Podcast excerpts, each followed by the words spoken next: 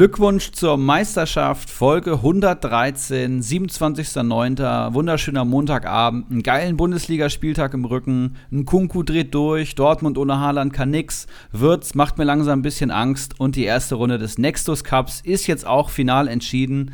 Und ich freue mich schon, an meiner Seite begrüßen zu dürfen, Henrik und Felix. Henrik, was geht? Ja, guten Abend auch von mir.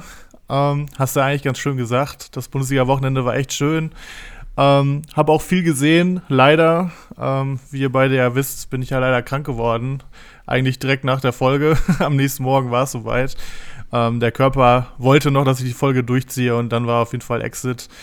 Deswegen, wir hatten ja letzte Woche angekündigt, dass wir äh, vom gemeinsamen Wochenende berichten. Äh, Leider waren wir beide ja jetzt nicht auf der Party von Felix, aber der Felix war natürlich trotzdem auf seiner eigenen Party und den würde ich jetzt auch gerne ins Boot holen und du kannst ja mal ein bisschen erzählen und natürlich auch an dieser Stelle nochmal alles Gute nachträglich. Moin Felix. Gute, ja, vielen Dank. Ähm, war ein großer Spaß, definitiv. Und die große Enttäuschung kam ja vorher, als äh, ihr dann gesagt habt, dass es leider nicht funktioniert. Aber das werden wir dann an anderer Stelle gebührend nachholen, das ist ganz klar. Und ja, ich hatte einen sehr, sehr schönen Geburtstag. Habe auch sowohl bei Comunio als auch bei Kickbase den Spieltag gewonnen. Also es ist, hat, war wie gemalt. Ähm, der erste, große Fest im eigenen Haus. War natürlich auch toll, das alles mal so ja, abhalten zu können, wenn man das so sagen will. Und ich glaube, es haben sich auch alle wohlgefühlt und es, hätte dann auch ziemlich gut reingepasst. Aber wie gesagt, es wird nicht der letzte Geburtstag gewesen sein. Und auch ansonsten glaube ich, dass wir noch hoffentlich dieses Jahr das ähm, in voller, ja, wie soll man das sagen, in voller, mit voller Freude nachholen können.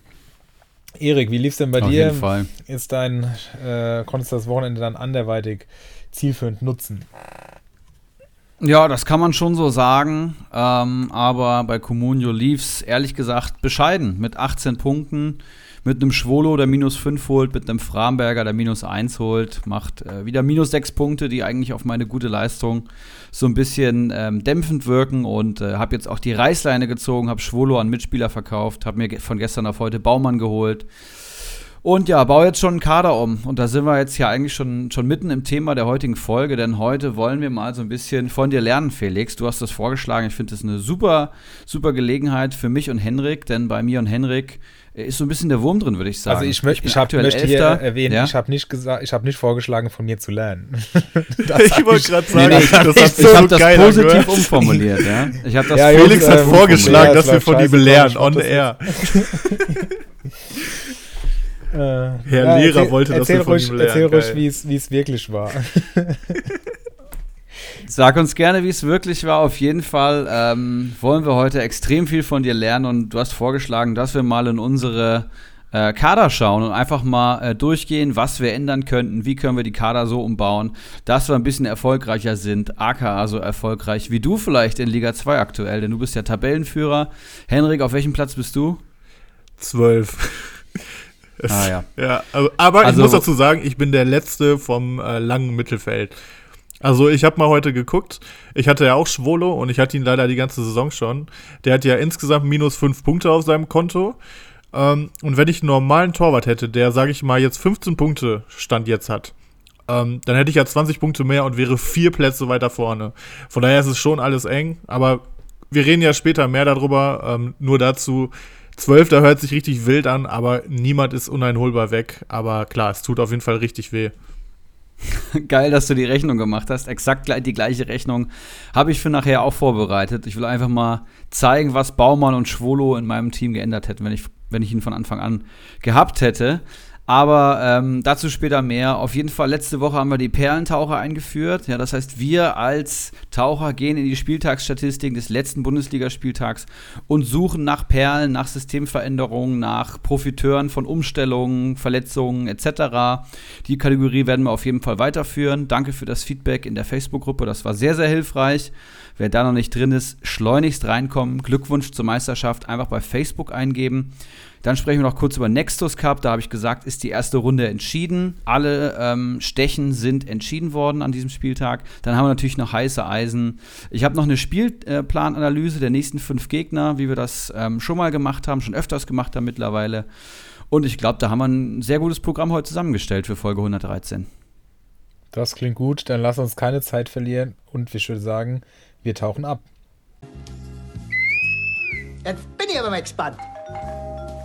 Herein, wenn's kein Taxifahrer ist. Servus. Voila.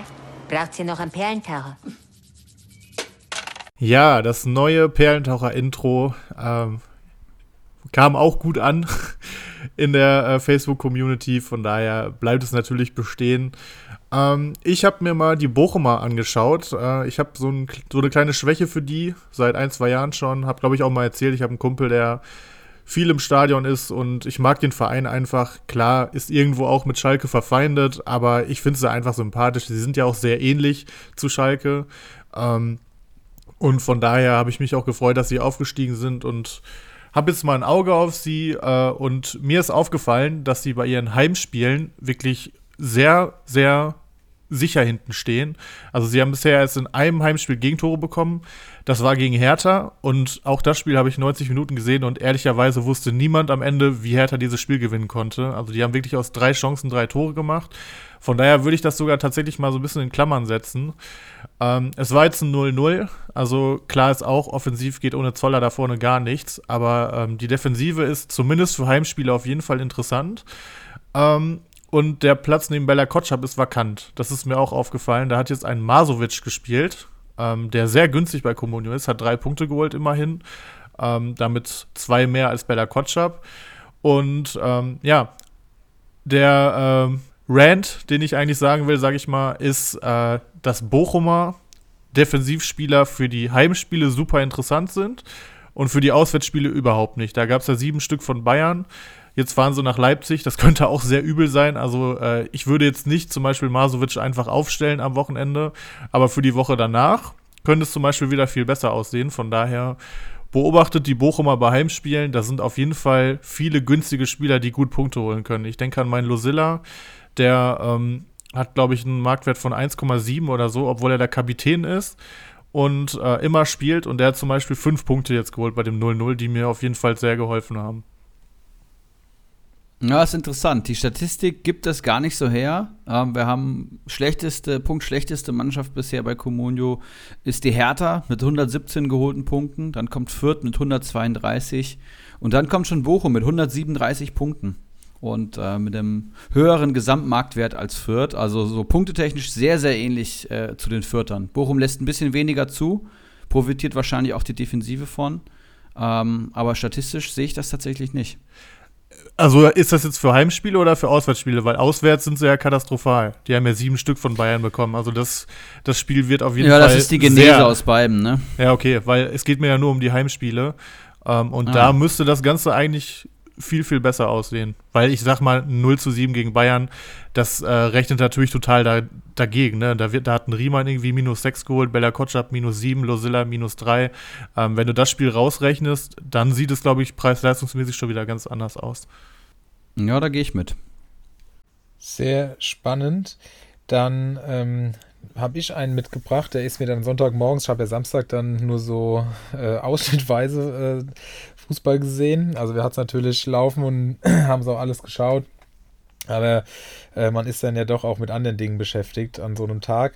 Und ähm, habe dann Sonntagmorgens so, als ich mir noch einige Zusammenfassungen angeschaut habe, gesehen, dass äh, Raum von Hoffenheim jetzt äh, doch deutlich mehr Spielanteile bekommt. Wir hatten ja ihn schon immer mal wieder hier zum Thema und er ist ja letzte Saison bei Fürth, glaube ich, bester Vorlagengeber der zweiten Liga gewesen. Und das sieht man jetzt so langsam, aber sicher warum. Er durfte die Ecken schießen und auch ähm, Freistöße, hat zum Beispiel vor 3-1 den Pfosten getroffen, als dann ähm, Kader Rabeck dann noch abgestaubt hat.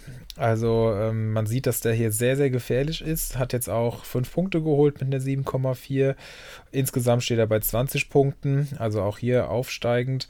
Und sein Marktwert liegt noch bei 5,7 Millionen. Also ich würde aufgrund dieser ganzen Tatsachen doch da auf jeden Fall eine Kaufempfehlung aussprechen, auch schon an dieser Stelle. Ähm, man muss natürlich jetzt im Auge behalten mit den Freistößen, da ist ja Kramaric auch immer mal mit dabei. Aber trotzdem scheint der Mann für die Standards sehr, sehr weit vorne auf der Liste zu sein. Und da kann man sicherlich zusätzlich zu seiner Gefahr aus dem Spiel raus ähm, daraus ziehen, dass man diesen Mann sich gut und gerne ins Team holen sollte. Auf jeden Fall. Ähm, tatsächlich 16 Punkte aus den letzten drei Partien. Das ist richtig, richtig stark und spricht auch für mich so ein bisschen buchstäblich für den Hoffenheimer Aufstieg. In Anführungszeichen will ich jetzt mal sagen, aber Kramaric hat jetzt endlich den, den Torfluch, ja, fünf Spiele nicht getroffen, glaube ich, ähm, beendet und jetzt gewinnen sie sogar ähm, gegen Wolfsburg, ja, die, die vorher ungeschlagen waren. Also ich habe da so ein bisschen das Gefühl, äh, bei Hoffenheim tut sich was und so langsam greift das eine Rädchen ins andere. Und ich glaube, David Raum ist da mit seiner Standardstärke dann sehr, sehr interessant. Also ich glaube, bei ihm wird es jetzt tendenziell eher noch mehr von Marktwert und von Punkten, ja. Wir haben ja auch vor ein paar Wochen schon gesagt, dass er eigentlich besser gespielt hat, als sich in den Punkten äh, wiedergegeben hat. Von daher, ähm, ja, der es ist einfach ein guter Bundesligaspieler. Der hat den Schritt von der zweiten in die erste Liga mal ganz easy geschafft. Äh, und ja, ich sehe das auch so wie du, Erik. Ähm, Hoffenheim hat viel Potenzial nach oben. Gefühlt tun sie sich halt immer gegen die äh, schwächeren Gegner in Anführungszeichen so ein bisschen schwer. Ich erinnere mich an das Mainz-Spiel. Mainz ist nicht fußballerisch die beste Truppe, aber die sind einfach mit so einem Elan auf dem Platz und das kriegt Hoffenheim halt nicht hin. Die haben gute Spieler, aber ähm, in solchen Spielen verlieren die immer Punkte. Von daher wäre ich zumindest mal noch vorsichtig, ähm, vom Auf Aufschwung zu sprechen, aber von den Namen her und vom System her müssten die eigentlich um Europa mitspielen. Und ich, ist auf jeden Fall auch drin. Die Saison ist lang. Einige Teams werden irgendwann dran zu knabbern haben, dass sie Dreifach- oder Mehrfachbelastung haben. Und ähm, das hat Hoffenheim halt dieses Jahr nicht. Von daher bin ich da auch ganz optimistisch.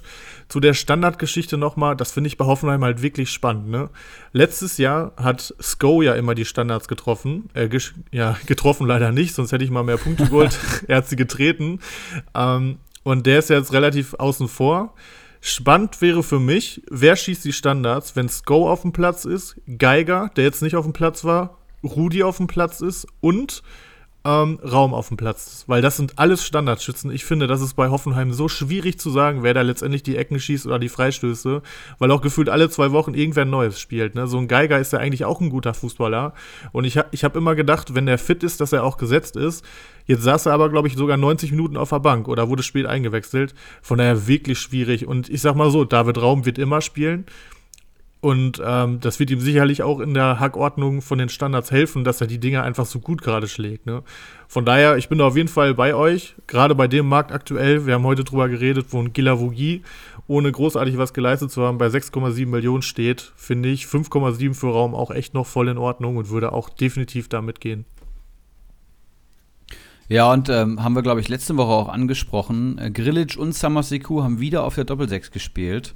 Ähm, und da ist ja Hoffenheim wirklich großartig besetzt, muss man sagen. Und es scheint so, wie von uns vermutet, Grillage und Samasiku sind da jetzt gleich wieder die, die Platzhirsche und ein äh, Geiger wird es schwer haben. Ein Rudi, weiß ich gar nicht, was mit dem war. Weiß das jemand? Der ist verletzt und der spielt eigentlich immer.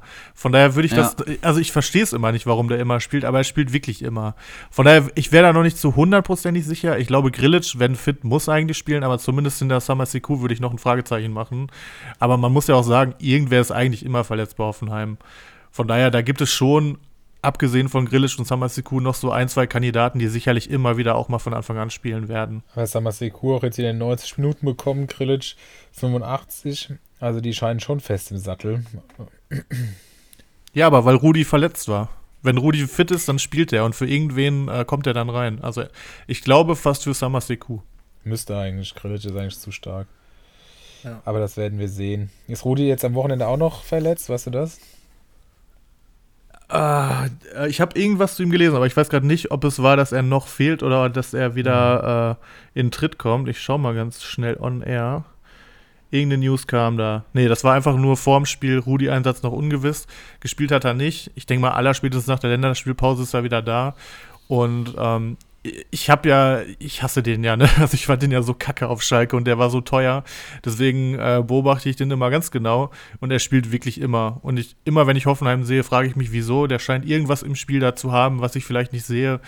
Ähm, vielleicht ist es auch so ein bisschen die Fanbrille, dass ich ihn auch schlechter sehe, als er ist. Aber wenn du mich jetzt rein von der Qualität fragst, dann müsste der für mich hinter Grillitsch, hinter Samasiku und auch hinter Geiger stehen. Und auch ein Stiller, wenn der sich so weiterentwickelt, ist sicherlich in drei Jahren nicht schlechter als ein Rudi, aber viel, wie gesagt, vielleicht bin ich da auch ein bisschen äh, voreingenommen, keine Ahnung. Spannend, spannend. Wir werden auf jeden Fall die Entwicklung von Hoffenheim weiter beobachten und ich habe eine Perle für euch mitgebracht. Das ist so ein bisschen der Elefant im Raum des Wochenendes, muss ich sagen. Leipzig gewinnt zu Hause gegen Hertha 6 zu 0 und das machen sie mit einem neuen Spielsystem. Denn Jesse Marsch weicht vom eigentlichen Plan der Viererkette ab und spielt erstmals mit Dreierkette, zwei Schienenspielern und Paulsen statt André Silva im Sturm. Und das fand ich schon eine sehr dicke Überraschung, aber es ist ja immer so, dass wenn irgendwas nicht funktioniert und bei Leipzig war echt der Wurm drin, dass der Trainer was umstellt und dann never change a winning team. Ist ja meistens so. Und deswegen gehe ich davon aus, dass wir Leipzig auch weiterhin in der Dreierkette ähm, sehen werden. Das hat super gut funktioniert.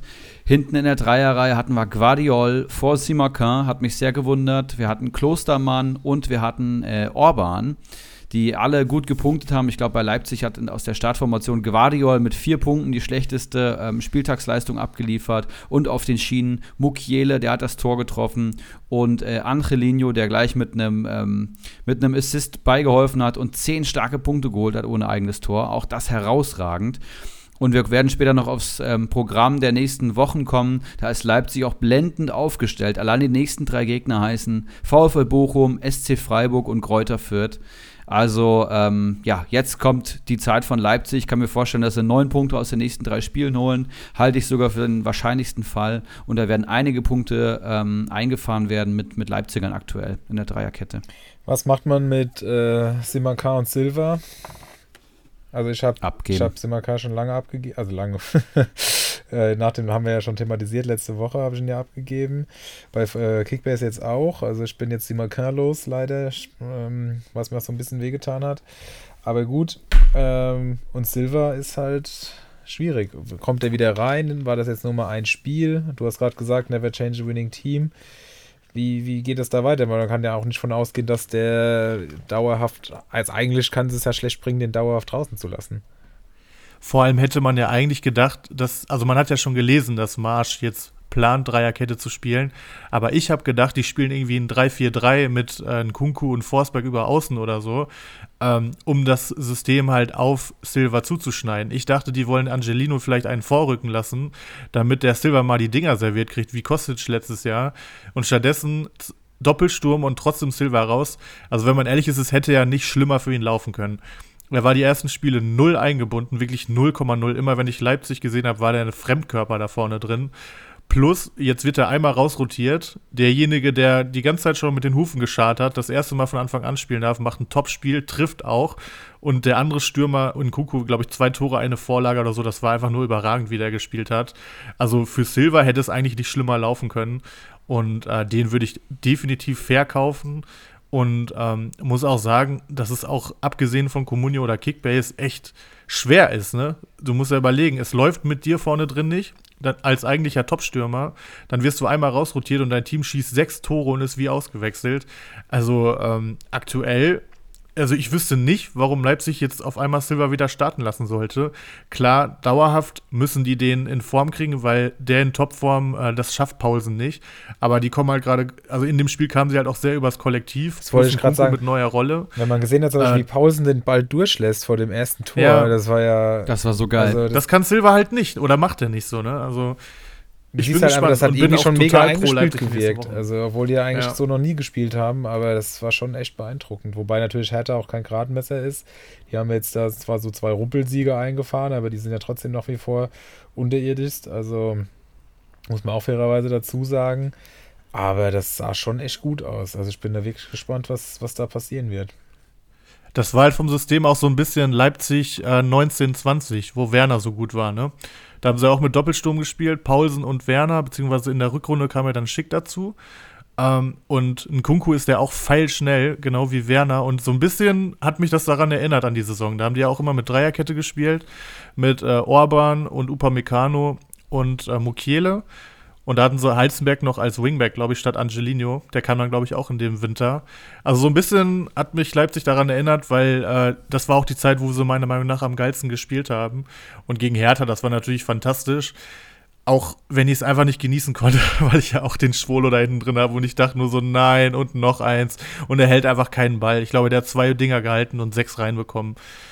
Aber gut, Da kommen wir ja später Der ist so scheiße, Alter. es ist, es Boah, ist, fuck der mich es. Und vor allem, er war immer so solide, ne? Für die Zuhörer, ich habe mir letztes Jahr im Sommer Jan Sommer für über 5 Millionen geholt, habe ich glaube ich auch schon mal gesagt, der dann komplett reingeschissen hat. Und dann dachte ich, okay, das passiert mir nicht nochmal. Ich hole mir einfach so ein völlig solides Ding, der, der zwar keine Bäume ausreißt, aber auch definitiv keine Katastrophe. Ich hole mir Schwolo. Und es passiert mir genau das gleiche wieder. Es ist unglaublich. Aber wie gesagt, später mehr dazu. Und um das hier noch abzuschließen, Yusuf Paulsen für aktuell 6,1 Millionen. Ich glaube, der ist von gestern auf heute äh, 700.000 gesti äh, gestiegen. Der wird jetzt auf jeden Fall so auf die 7, 8 Millionen gehen. Und wenn er jetzt weiter startet, dann geht er sogar noch mehr, sollte er sich wirklich als, als Leipzigs neuer Stammstürmer rauskristallisieren. Also da ist auf jeden Fall eine Menge Schnäppchenpotenzial. Auch Guardiol ist, glaube ich, keine 5 wert. Da geht einiges bei Leipzig, Comunio-technisch. Definitiv. Und zur Einordnung, ähm, ich habe gestern, da war äh, Paulsen bei Kickbase bei uns auf dem Transfermarkt. Ich habe 4,6 Millionen über Marktwert geboten und habe ihm um 3 Millionen oder so nicht bekommen. The Hype is real. Ich habe ihn vorm Spieltag gekauft. Oh, sehr gut, sehr gut. Ja, hat mich auch gefreut. Naja. So, machen wir mal weiter, bevor wir uns hier ewig aufhalten, bevor wir eben noch ertrinken bei unseren Perlentauchen. Ähm, wo wir gerade schon von Silver gesprochen haben und ähm, Bankplatz. Ähnlich ist es ja bei Player und auch Neuhaus saß 90 Minuten auf der Bank. Äh, was, was ist hier los? Wie hat man das einzuschätzen? Also ich bin völlig ratlos, habe das aber auch, äh, auch das Dortmund-Spiel dann, äh, da war es dann ja schon etwas später, dann äh, ja auch nur noch so, so halb mitbekommen, muss ich ehrlicherweise zugeben. Deswegen hatte ich gedacht, ich gebe mal das an, an, die, an so kleine Mäuse, die dann krank auf der Couch lagen und äh, vielleicht können die mir das dann erklären, was da los war.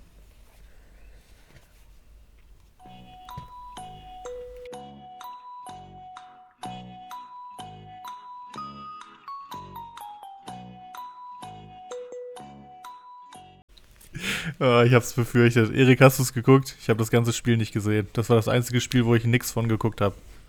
Nee, kann ich auch nichts zu sagen. Perfekt. ähm, ich kann nur mutmaßen. Also ja, Content ich weiß noch nicht, ob hier in diesem was. Podcast.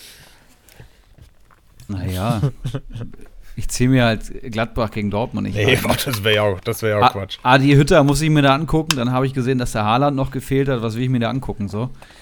Ähm, aber ja, es ist interessant. Ich, ich bin tatsächlich gar nicht so ein großer Player-Fan, weil er immer so ein bisschen lustlos wirkt. Und ich weiß natürlich aus den drei Jahren in Frankfurt, dass Adi Hütter auch für Intensität steht. Und ich glaube, er ist mit Embolo da sehr, sehr gut bewandert. Stindel spielt sowieso immer und dann fällt jetzt halt ein Player mal hinten runter. Also ich würde mir, glaube ich, eher Neuhaus holen als ein Player und glaube, dass du auf Neuhaus nicht verzichten kannst, auf Player schon. Das ist meine Meinung. Ich glaube halt auch, dass einfach aufgrund des Spielverlaufs mit der roten Karte und dann der Führung, dass, dass man da halt auch einfach dann keine Notwendigkeit hat, den Stürmer einzuwechseln. Das, das lasse ich mir noch gefallen. Aber schon komisch. Und auch hier ist ja dann die Situation, dass die eigentlich ja schlecht in die Saison gestartet sind. Oder nicht nur eigentlich, die sind schlecht gestartet. Jetzt dann die Veränderung und auf einmal läuft's. Und wie bei Leipzig. Also die haben jetzt eigentlich auch keinen Grund, groß was zu verändern. Jo. Warten Ich bin noch ein bisschen skeptisch. Also bei, bei Leipzig glaube ich, dass das jetzt echt so der Korkenöffner ähm, gewesen sein konnte. Aber bei Gladbach, äh, also ganz ehrlich, wenn dann Haaland da gespielt hat. Habe ich, hab ich, hab ich, hab ich Korkenöffner gesagt? Ja. ja. Ja, sehr geil. Bleibt drin. Hier wird gar nichts mehr geschnitten. Lasst mich meinen Korkenöffner öffnen, ist doch alles gut. Kriegst eine neue Kategorie. Ko- Kategorie Korken öffnen. Die Korkenöffner, ja, kann ich alles einsprechen, kein Problem. Ähm, was ich eigentlich sagen wollte, ähm, d- ich wollte halt Dosenöffner nicht sagen, ne? Bei, bei Leipzig, das ist ja dann immer ein bisschen schwierig, weil wir haben ja keine Vereine, die wir nicht mögen. Wir sind da total neutral als äh, ein so großer Podcast, wo ähm, sicherlich von jedem Verein in Deutschland die Hälfte der Fans zuhört. Also wir können das ja mal leaken. Wir haben so durchschnittlich ungefähr 10 bis 20 Millionen Zuhörer pro Folge. Ähm, von daher müssen wir natürlich ein bisschen gucken, dass wir hier korrekt bleiben. Ich denke auch. Ähm, deswegen wollte ich Dosenöffner nicht sagen und äh, fand Korkenöffner eigentlich ganz charmant. Nur nochmal als kleine Erklärung. Ähm, ja, eigentlich wollte ich auch nur kurz sagen, dass ich, glaub, dass ich bei Gladbach noch ein bisschen skeptisch bin. Ähm, weil, ganz ehrlich, ohne Haaland äh, war Dortmund sicherlich deutlich geschwächt. Und ähm, ja, also ich habe es nicht gesehen, ich habe aber davon gehört, ich habe auch ein bisschen gelesen im Forum von Dortmund. Ähm, ich glaube, hätte Haaland gespielt, dann äh, wäre das ganz anders ausgegangen. Und äh, dann könnte man nicht davon sprechen, von wegen Never Change a Winning Team und so weiter. Ich glaube, Gladbach braucht auf jeden Fall Neuhaus. Ich glaube, die brauchen auch Player, gerade wo Tyram noch nicht wieder da ist, weil Embolo schießt halt einfach kaum Tore.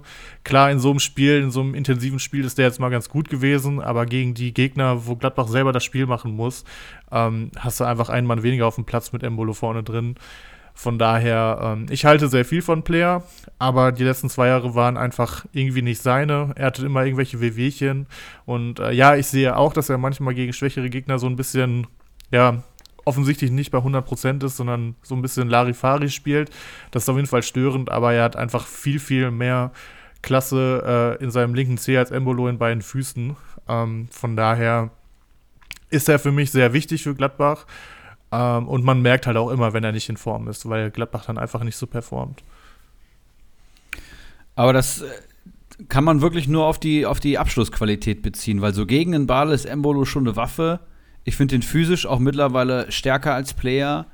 Ähm, und ich glaube, dass halt in einem Hütter-System, wo du halt Phasen hast, wo du dich zurückziehst, aber du hast auch Phasen, wo du vorne richtig drauf gehst, ähm, spielst ein hohes Pressing, da ist halt ein Embolo schon geiler, glaube ich. Also gerade, wie du sagst, in der, in der gegen starke Gegner wird er dann wahrscheinlich interessanter werden als ein Player. Ja, genau, das auf jeden Fall. Ähm, ich habe ja nur gesagt, gegen Gegner, wo du dann das Spiel selber machst, da reicht Embolo halt nicht als einzige Spitze, weil dafür ist er zu unkreativ und auch, ja. also Embolo ist halt so ein Spieler, der steht halt 80 Prozent mit dem Rücken zum Tor, wenn er den Ball hat und äh, dann geht er halt auch meistens nicht rein. Das ist halt so das Problem. Er hat auch nicht den besten Distanzschuss.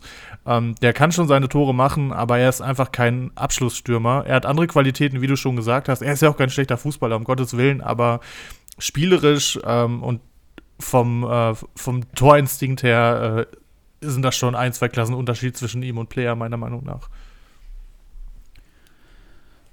Ja, äh, auch hier kann man nochmal auf, auf Perlensuche gehen. Ja, der Korkenöffner für ähm, Gladbach war vielleicht auch so ein bisschen der, der Change zur Dreierkette, denn auch Gladbach hat den tatsächlich vollzogen. Und äh, Hütter hat ja und ist ja eigentlich ein großer Freund der Viererkette, hat jetzt gegen Dortmund mit drei zentralen Innenverteidigern vielleicht äh, die Dreierkette ähm, vorrangig gesehen, hat umgestellt. Janschke vor Bayer in der Dreierkette, hinten mit Ginter und Elvedi. Das hat sehr, sehr gut funktioniert, muss man sagen. Ginter holt vier Punkte, Elvedi fünf und auch ein Janschke, der steht, glaube ich, bei unter einer Million Kommunium-Marktwert, holt fünf Punkte, spricht für mich, also meines Erachtens nichts ähm, für Bayer, falls sie jetzt bei der Dreierkette bleiben sollten, dass ein Janschke wieder rausrotiert. Also da auf jeden Fall Comunio Schnäppchengefahr. Und dann kannst du natürlich auf den Außen auch Netz mitnehmen und Scully, wobei Netz jetzt nur einen Punkt geholt hat auf der Schiene, aber ist natürlich gegen Dortmunder Spieler auch schwer. Und Scully genauso, der holt aber noch drei Punkte, ist mir allerdings tatsächlich gerade schon ein bisschen zu teuer, bisschen gehypt, weil er einfach ein junger, talentierter Spieler ist. Aber ja, Gladbach Dreierkette, Leipzig Dreierkette. Meint ihr, Gladbach bleibt dabei oder war das jetzt nur gegen Dortmund ein kleines taktisches Mittel? Eigentlich ist Janschke nicht gut genug, als dass man das jetzt dauerhaft so spielen sollte. Ich denke, das war jetzt erstmal ein taktisches Mittel, aber es war halt erfolgreich. Und man muss dann halt sehen, ob das Sinn macht, dann, wenn man jetzt einmal Erfolg, oder einmal, aber einen Erfolg hatte, den man noch nicht allzu oft hatte diese Saison, dann direkt wieder was umzustellen. Bin gespannt. Aber ich glaube, die spielen jetzt gegen Wolfsburg, wenn ich das richtig im Kopf habe. Also wieder ein relativ starker Gegner. Von daher könnte ich mir das gut vorstellen, dass sie es auch am Wochenende so spielen. Ja, ich auch. Weitere Perlen aus den, äh, aus, von den Meeresböden dieser Erde. Ja, ich habe hier noch André Silva mit drei Ausrufezeichen stehen, aber das haben wir jetzt ja so ein bisschen äh, in den Leipzig-Talk mit reingepackt. Das haben wir ja schon, äh, ja, abgehakt. Von daher äh, wäre ich damit durch. Ich weiß nicht, ob ihr noch was habt. Ja, ich habe noch Fürich von Stuttgart, der in der Halbzeit eingewechselt wurde.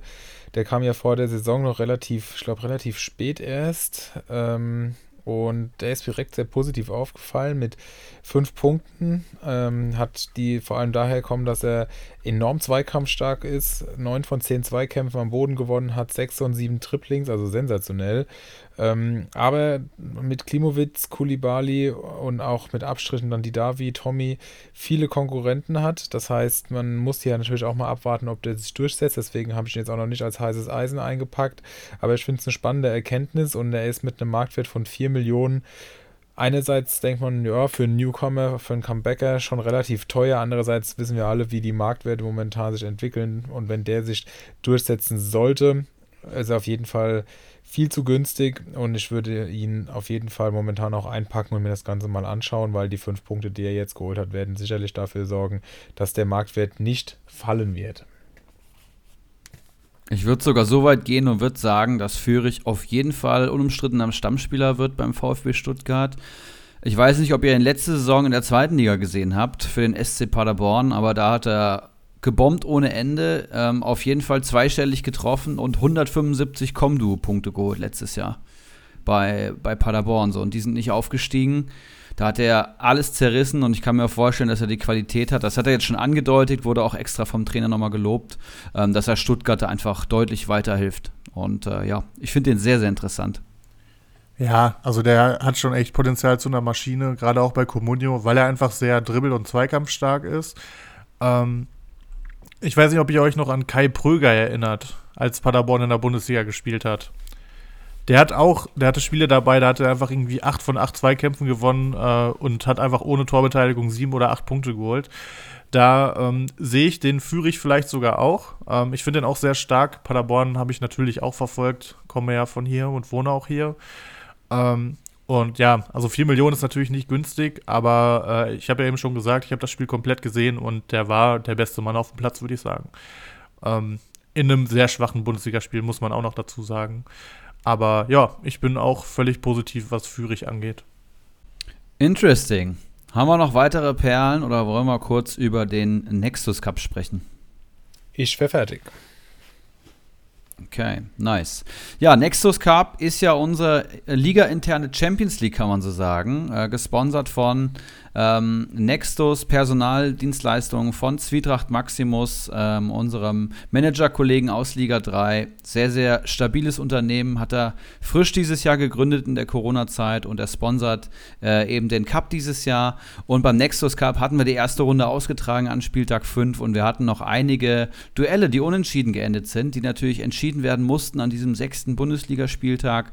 Und da hatten wir zunächst Wakahara versus White Shark. Die waren im Stechen und da hat sich Wakahara mit 28 zu 10 klar durchgesetzt, hat den White Shark ja in den Tabellenkeller der Liga 3 ähm, gekickt. Ich weiß nicht, wie es im Ligapokal aussieht, wahrscheinlich ähnlich schlecht. Da ist der White Shark schon wieder ein sehr guter Kandidat, um hier die Grillfeier auszurichten. Da bin ich sehr gespannt. Und dann hatten wir noch das Duell Außenriss 88 versus Olaf Melberg, Liga 3 versus Liga 1. Und da konnte sich tatsächlich Olaf Melberg, der Letztplatzierte der ersten Liga, mit 15 zu 1 gegen Außenriss 88 durchsetzen. Also auch Olaf Melberg, alles Gute und Glückwunsch zum Einzug ins 16. Finale des Nextus Cups. Und dann hatten wir noch das Duell Icarus versus Ortinho versus Kellermarv über unsere, ja, Beste Verlierer kommen weiter, um auf 32 Manager in der nächsten Runde zu kommen, Regel. Und da konnten sich Icarus und Ortinho mit 28 und 21 Punkten gegen Kellermarv mit 15 Punkten durchsetzen. Und damit haben wir 32 Manager in der nächsten Runde des 16. Finales ähm, Nextus Cup. Nächster Spieltag ist dann am 11. Das ist dann schon sehr bald. Das heißt, wir werden auch hier in den nächsten Folgen ähm, wieder auslosen. Klar haben wir noch Länderspielpause etc., aber man kann natürlich schon mal schauen. 11. Bundesligaspieltag. Hm, wer spielt denn da? Leipzig gegen Dortmund am Samstagabend zum Beispiel. Ähm, Bayern zu Hause gegen, gegen Freiburg finde ich sehr interessant. Aber auch so Leverkusen in Berlin oder die Eintracht ähm, bei Kräuter Fürth. Also da kann man jetzt schon vielleicht ein bisschen strategisch ähm, einkaufen, wenn man einen Shield ins Achtelfinale am 18. Ähm, Spieltag dann, von, dann vorzurücken. Aber das alles Liga intern. Wir werden weiter berichten und ich würde sagen, wir können weiter zum Thema heiße Eisen gehen. Wir können aber auch Spieltagsanalyse machen der nächsten fünf Gegner oder wir schauen in unsere Kader, wie ihr wollt. Hau mal die, äh, die Gegner raus, das ruhig. Hätte ich das interessiert mich gerade auch. Ja. ja, sehr gerne die Durchschnittsstärke der nächsten fünf Gegner. Ich habe die Statistik letztes Mal auch, glaube ich, auch erklärt und habe auch danach das Bild in die Gruppe gestellt. Das heißt, wir errechnen eine relative Mannschaftsstärke aus einer, ähm, also ich und Florian machen das, Eigentlich macht er das, ich stelle es nur mal im Podcast vor. Ähm, aber wir haben eine relative Mannschaftsstärke einer Mannschaft und wir haben eine Durchschnittsstärke der nächsten fünf Gegner anhand dieser relativen Mannschaftsstärke berechnet. Und die relative Mannschaftsstärke besteht zu 50 Prozent aus einer Form und 50 Prozent aus dem Tabellenplatz. Und ja, die Durchschnittsstärke der nächsten fünf Gegner ist bei Union Berlin, Bayern München und dem VfL Wolfsburg am höchsten und am schlechtesten tatsächlich, also das leichteste Programm haben statistisch RB Leipzig, der VfB Stuttgart und der VfL Bochum. Also sehr, sehr interessant. Und da haben wir ja letzte Woche noch, oder das letzte Mal, als ich das ge, ähm, gepostet hatte, den, den Hinweis bekommen, ich weiß gar nicht, wer es kommentiert hatte, ähm, dass wir doch gerne mal die Differenz aus der eigenen relativen Mannschaftsstärke und der Durchschnittsstärke der nächsten Gegner errechnen können. Und da zeigt sich dann, dass zum Beispiel der FC Bayern München die größte Differenz hier drin hat, logischerweise mit der höchsten relativen Mannschaftsstärke. Bayern marschiert zum nächsten Titel, kann man auf jeden Fall schon mal sagen. Ähm, und Borussia Dortmund ist dann auch sehr auffällig. Leverkusen, Freiburg, Wolfsburg und im negativen Bereich haben wir auch ja, böse Überraschung, würde ich sagen. Denn bei Arminia Bielefeld und Kräuter Fürth ähm, schlägt die Statistik nach unten extrem aus. Also das poste ich in, in Facebook, ist immer schwierig, so ein, so Graphen und so ein paar Excel-Tabellen hier äh, in einem Podcast flüssig rüber zu bekommen. Ihr habt das ja vorher, glaube ich, auch noch gar nicht gesehen. Aber lasst uns vielleicht mal auf ein paar interessante Programme schauen und mich würde dann einfach eure ähm, Einschätzung interessieren, wenn das okay für euch ist. So machen wir es. Ja, selbstverständlich. Durchschnittsstärke der nächsten fünf Gegner. Union Berlin ist die am höchsten. Ich finde ja immer, Union Berlin ist eine Mannschaft, da kannst du immer aufstellen, die spielen auch gegen den FC Bayern München stark. Aber jetzt hat Union folgende fünf Gegner: Mainz, Wolfsburg, Stuttgart, Bayern und Köln. Was sagt ihr dazu? Also ganz ehrlich, ähm, klar, Bayern momentan immer schwierig, wobei äh, die Fürther, glaube ich, sogar noch recht gut weggekommen sind am Freitag, gerade bei Sofascore. Ähm, spielt Union zu Hause gegen Bayern oder ist das auswärts? Habe ich mir tatsächlich hier gar nicht notiert. Ähm, müsste ich nachschauen. Ja, alles gut. Es, es, ist halt nur so, Union ist ja so brutal heimstark. Ähm, weiß jemand, wann die zuletzt zu Hause verloren haben? Es ist auf jeden Fall ewig her. Ähm, ich finde, du hast es schon eigentlich ganz gut genannt. Äh, Union kannst du eigentlich immer aufstellen. Natürlich werden die auch mal Spiele verlieren, wo du im Nachhinein denkst, so, hä, wieso haben die jetzt 2-1 gegen Fürth verloren? Aber dann werden sie auch mal 2-0 gegen Bayern gewinnen oder gegen Dortmund auf einmal. Ähm, die sind einfach für alles gut, gerade zu Hause. Von daher hätte ich bei Union tatsächlich bei den Gegnern eigentlich keine Bauchschmerzen, außer vielleicht ein bisschen bei Bayern, weil sie einfach momentan so dominant sind. Also sie spielen zu Hause gegen Bayern. Und generell muss man halt auch sagen, ich glaube, die nächsten zwei Spiele, gegen Mainz und gegen Wolfsburg, das könnten halt auch so ganz klassisch so Spiele werden, wo einfach beide defensiv stark sind und nicht viel zulassen und das eine Tor entscheidet oder so. Könnte ich mir gut vorstellen. Andererseits, ja, muss man da einfach wie immer abwarten. Aber ich finde das Programm tatsächlich schwer. Mainz ist super stabil, Köln auch. Stuttgart kann man, ist, könnte ich mir noch vorstellen, dass sie das gewinnen, ist aber auch auswärts. Dann gegen Bayern und äh, auch in Köln halte ich für sehr schwierig. Köln hat sich echt gemacht. Bin gespannt, wie lange sie das aufrechterhalten können, aber da gibt es ja momentan auch noch keinen großen Anlass zu sagen, dass das anders wird. Also das halt, deswegen halte ich das äh, wirklich sehr äh, absolut für plausibel und, und, kann da auch nur die statistischen Werte, meinem, die decken sich hier mit meinem Bauchgefühl. Ich glaube, einen Trimmel ja. würde ich aktuell, also würde ich wegen dem Programm nicht abgeben, einen Avonie schon. Also ich glaube, offensiv wird da nicht so viel gehen, aber gerade die äh, Defensivakteure, die sind ja sowas von stabil bei Union, das ist schon wirklich Wahnsinn. Ähm, also ich weiß nicht, wie ihr das seht, aber die offensiven Spieler von Union hätte ich in den nächsten fünf Spielen nicht so gerne. Bei den Defensiven brauchst du eigentlich keine Bauchschmerzen. Ja, haben. man sieht ja an Avonie auch, er braucht einfach die Tore, um zu punkten. Und deswegen, ich habe ihn jetzt auch schon verkauft, hatte am Samstag an meinem Geburtstag noch ein Angebot, ein richtig gutes Angebot, habe ihn morgens dann auch vom Transfermarkt genommen, habe gesagt, ich nehme es später an oder nicht, je nachdem, ob er trifft oder nicht. Dreimal dürft ihr raten, was ich noch gemacht habe an dem Abend. Natürlich nichts mehr. Er hat entsprechend auch sonntags kein Angebot mehr. Ei, ei, ei. Aber gut, jetzt äh, heute hat er mich dann glücklicherweise verlassen. Also ich habe mich getrennt und ich hoffe, dass ich das nicht bereuen werde. Gehe auch von aus, dass, dass ich es nicht tun werde. Wen hast du noch ja, uns ans Herz gelegt, Erik?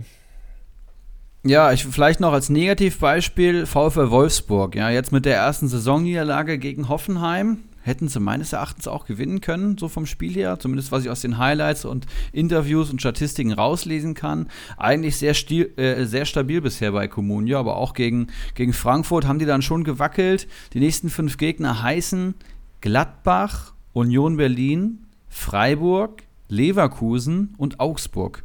Also gerade Gladbach, Union Berlin, Freiburg und Leverkusen finde ich schon happig. Sind alles eigentlich gute Bundesliga-Teams. Kann es gegen alle verlieren, finde ich. Ja. Oh, ich ahne schon wieder Böses. Ich habe jetzt meinen Schwolo mit Castils ersetzt. Kann ich ja hier schon mal vorschieben. Ich ahne schon wieder Böses. Wolfsburg wird auf einmal richtig wackelig da hinten und der holt jetzt Minuspunkte wie sonst was, nachdem er, glaube ich, einen Vierer PPS bisher gefahren hat. Ähm, boah, hier muss ich sagen, ähm, das ist schon auch echt ekelhaftes Programm. Also Wolfsburg, wir waren ja alle, wir haben dem Braten ja nicht ganz getraut und äh, ich traue dem auch immer noch nicht hundertprozentig.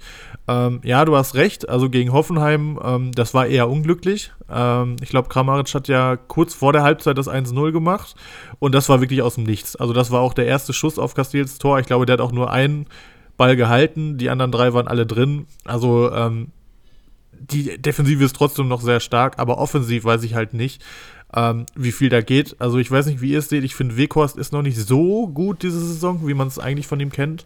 Ähm, von daher bin ich da mal gespannt. Die haben natürlich einfach so viele Leute da vorne, die sie aufstellen können, aber bis auf Weghorst sind die halt alle so ungefähr auf einem Niveau, würde ich sagen. Ich bin gespannt und vorsichtig pessimistisch. Mhm. Man muss sagen, die Champions League fällt eigentlich noch ganz okay. Also die spielen jetzt gegen Sevilla, dann gegen Gladbach, dann ist Länderspielpause, dann gegen Union, ähm, anschließend in Salzburg und dann das Freiburg-Spiel und zwischen Freiburg und Leverkusen ist keine Champions League und dann ähm, erst wieder vor dem Augsburg-Spiel, das aber auch schon am, im November dann ist. Also da ist wirklich noch einiges an Luft, bis äh, wir soweit sind. Mhm ich, also ich bin halt bei Wolfsburg echt so richtig ambivalent. Also eigentlich habe ich auch gesagt, Wolfsburg wird diese Saison nicht so gut sein. Jetzt haben sie es aber eigentlich ganz gut gemacht. Die Spiele, in denen sie gewonnen haben, waren sie jetzt eigentlich weniger überzeugend. Die Spiele, die sie nicht gewonnen haben, waren sie überzeugend. Also ich finde es ganz schwierig, weil auch gegen Frankfurt waren sie ja deutlich stärker. Und ja, also ganz, ganz komisch. Ich finde, das Programm ist jetzt nicht so, dass man Angst haben muss. Weder vor Gladbach noch vor noch äh, ja auch vor Union muss man Angst haben, Freiburg. Aber du hast eigentlich das Richtige gesagt, äh, Henrik, das ist eklig, weil man einfach, die Gegner sind nicht so überstark, dass man, dass man da weiß, was auf einen zukommt. Aber zu stark, als dass man die locker wegputzt. Also das ist wirklich undankbar und ich bin da, bin da wirklich gespannt, auch gerade weil Wolfsburg ja eher aus einer starken Defensive kommt und ich könnte mir halt auch vorstellen, dass zumindest mal gegen Union und, und dann auch vor allem gegen Freiburg sie das Spiel machen müssen. Und da muss man sehen, wie sie damit umzugehen wissen. Also ich bin gespannt. Wird jetzt nicht, also gerade die, wie es, im Prinzip ist es ähnlich, wie du es auch schon ähm, bei bei Union gesagt hast, ich würde die Abwehrspieler weiterhin halten. Im Sturm muss man halt gucken, weil gerade Weghorst ist ja dafür bekannt, dass er halt auch seine Tore braucht und entsprechend ist halt leider auch schon sehr, sehr teuer. Entsprechend würde ich von dem jetzt auch tatsächlich, also wenn ich ihn habe, klar, muss man gucken, ob man überhaupt einen Ersatz bekommt, aber ähm, ansonsten, wenn er jetzt auf dem Transfermarkt ist und ich mit meinem Sturm nicht gänzlich unzufrieden bin, dann würde ich da jetzt auch nicht unbedingt drauf bieten. Mhm.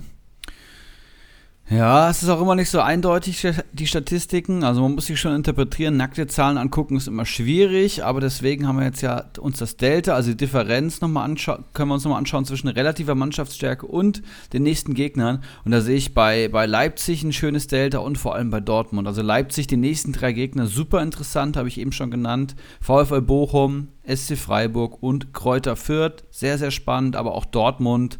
Ähm, die nächsten vier Augsburg, Mainz, Bielefeld und Köln. Ja, das äh, ist wie, das ist wie äh, das Buffet sehr öffnet für Erling Haaland, finde ich. Gerade gegen Augsburg kann ich mir vorstellen, dass sie die abschießen. Gegen Bielefeld, die sind zwar sehr, äh, defensiv sehr stabil, aber auch die werden vermutlich gegen Dortmund verlieren. Gegen Mainz kann alles passieren und Köln, weiß ich nicht auch da muss langsam mal ein Dämpfer kommen. Also die, sind, die machen mir auch schon ein bisschen Angst. Aktuell die viertpunktstärkste Mannschaft bei Comunio, hinter Leverkusen, Leipzig und, und München, der erste FC Köln. Ja, die sind auch gut. Die machen das Gut. wirklich ordentlich. Also das darf man nicht außer Acht lassen. Ja. Ja, die spielen jetzt am Freitag, das ist übrigens auch eine absolute Empfehlung. Äh, jetzt am Freitag gegen Fürth zu Hause. Gl glaube ich sogar zu Hause. Ja, ich glaube. Ähm, von Ja. daher, da würde ich alles einpacken, was auf dem Transfermarkt zu sehen ist. Also Köln, da eine absolute Empfehlung. Und Fürth, klar, die hatten jetzt gegen Bayern noch Glück. Aber, oder was heißt, ich weiß nicht, ob es Glück war, aber auf jeden Fall sind sie gut weggekommen, das stimme ich euch zu. Aber die sind trotzdem die mit Abstand schwächste Mannschaft in der ganzen Liga und Köln ist im Flow und ich kann, kann mir gut vorstellen, dass das 3-4-0 ausgeht. Aber das habe ich bei Bayern auch gedacht. also noch höher. Spannend, spannend. Dann knall ich auf jeden Fall die Statistik ähm, wieder in die Facebook-Gruppe. Wie gesagt, Glückwunsch zur Meisterschaft auf Facebook eingeben und da werdet ihr dann das, äh, den schönen Graphen finden, diesmal eben auch mit, mit Differenz. Und dann, ähm, ja, können wir das Thema auch zumachen für den siebten Spieltag. Für den kommenden siebten, meine ich. So sieht's aus. Dann lasst uns doch mal noch äh, wenigstens ein Auge in eure Kader werfen, um zu schauen, woran das liegt, dass ihr da im, ja, im grauen Mittelfeld, wenn man es ja, noch gerade so rumdümpelt und noch nicht ins letzte Drittel gerutscht seid. Und da ist die Frage, mit we wen sollen wir zuerst hier auseinanderklappbustern? Auf jeden Fall Henrik. Ja, los. Was passt dir nicht an meinem Kader?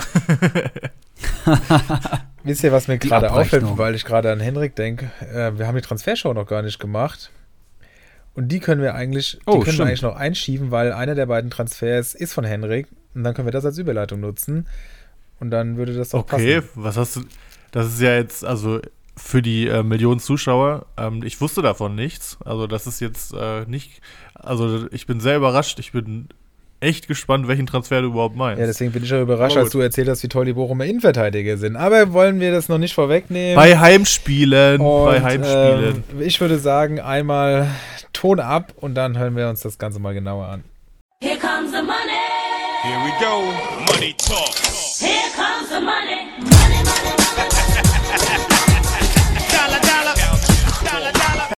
Um aber nicht mit, äh, um auch den Übergang dann später zu schaffen, fangen wir nicht mit dir an, Hendrix, sondern mit Ortinho, deine, deinem Liga-Konkurrenten. Ortinho hat nämlich zugeschlagen und hat Benzebaini gekauft für 4,888888888 ungefähr äh, Millionen, also knapp 4,9. Und ähm, das bei einem Marktwert von knapp 4,4. Und was er dazu äh, zu sagen hat, was er sich dabei gedacht hat, das hören wir uns jetzt erst einmal an. Hallo ihr drei. Ja, schön, dass ich mich mal wieder hier zu Wort melden kann. Ähm, diesmal zum Benzebaini-Transfer. Ehrlich gesagt habe ich die Meldung von vor vier Tagen gar nicht so richtig wahrgenommen. Ich dachte, er wäre jetzt schon wieder im Aufbautraining, war er ja auch kurz. Jetzt hat er wieder einen Schlag abbekommen. Aber nichtsdestotrotz, für das nächste Spiel gegen Wolfsburg haken wir ihn mal ab. Dann ist Länderspielpause, da hoffe ich, dass er nicht für Algerien berufen wird und dann mal wirklich fit werden kann. Und danach sieht das Gladbacher Programm nämlich wirklich sehr ordentlich aus. Dann ist nämlich Stuttgart, Hertha, Bochum, Fürth, Mainz, Köln.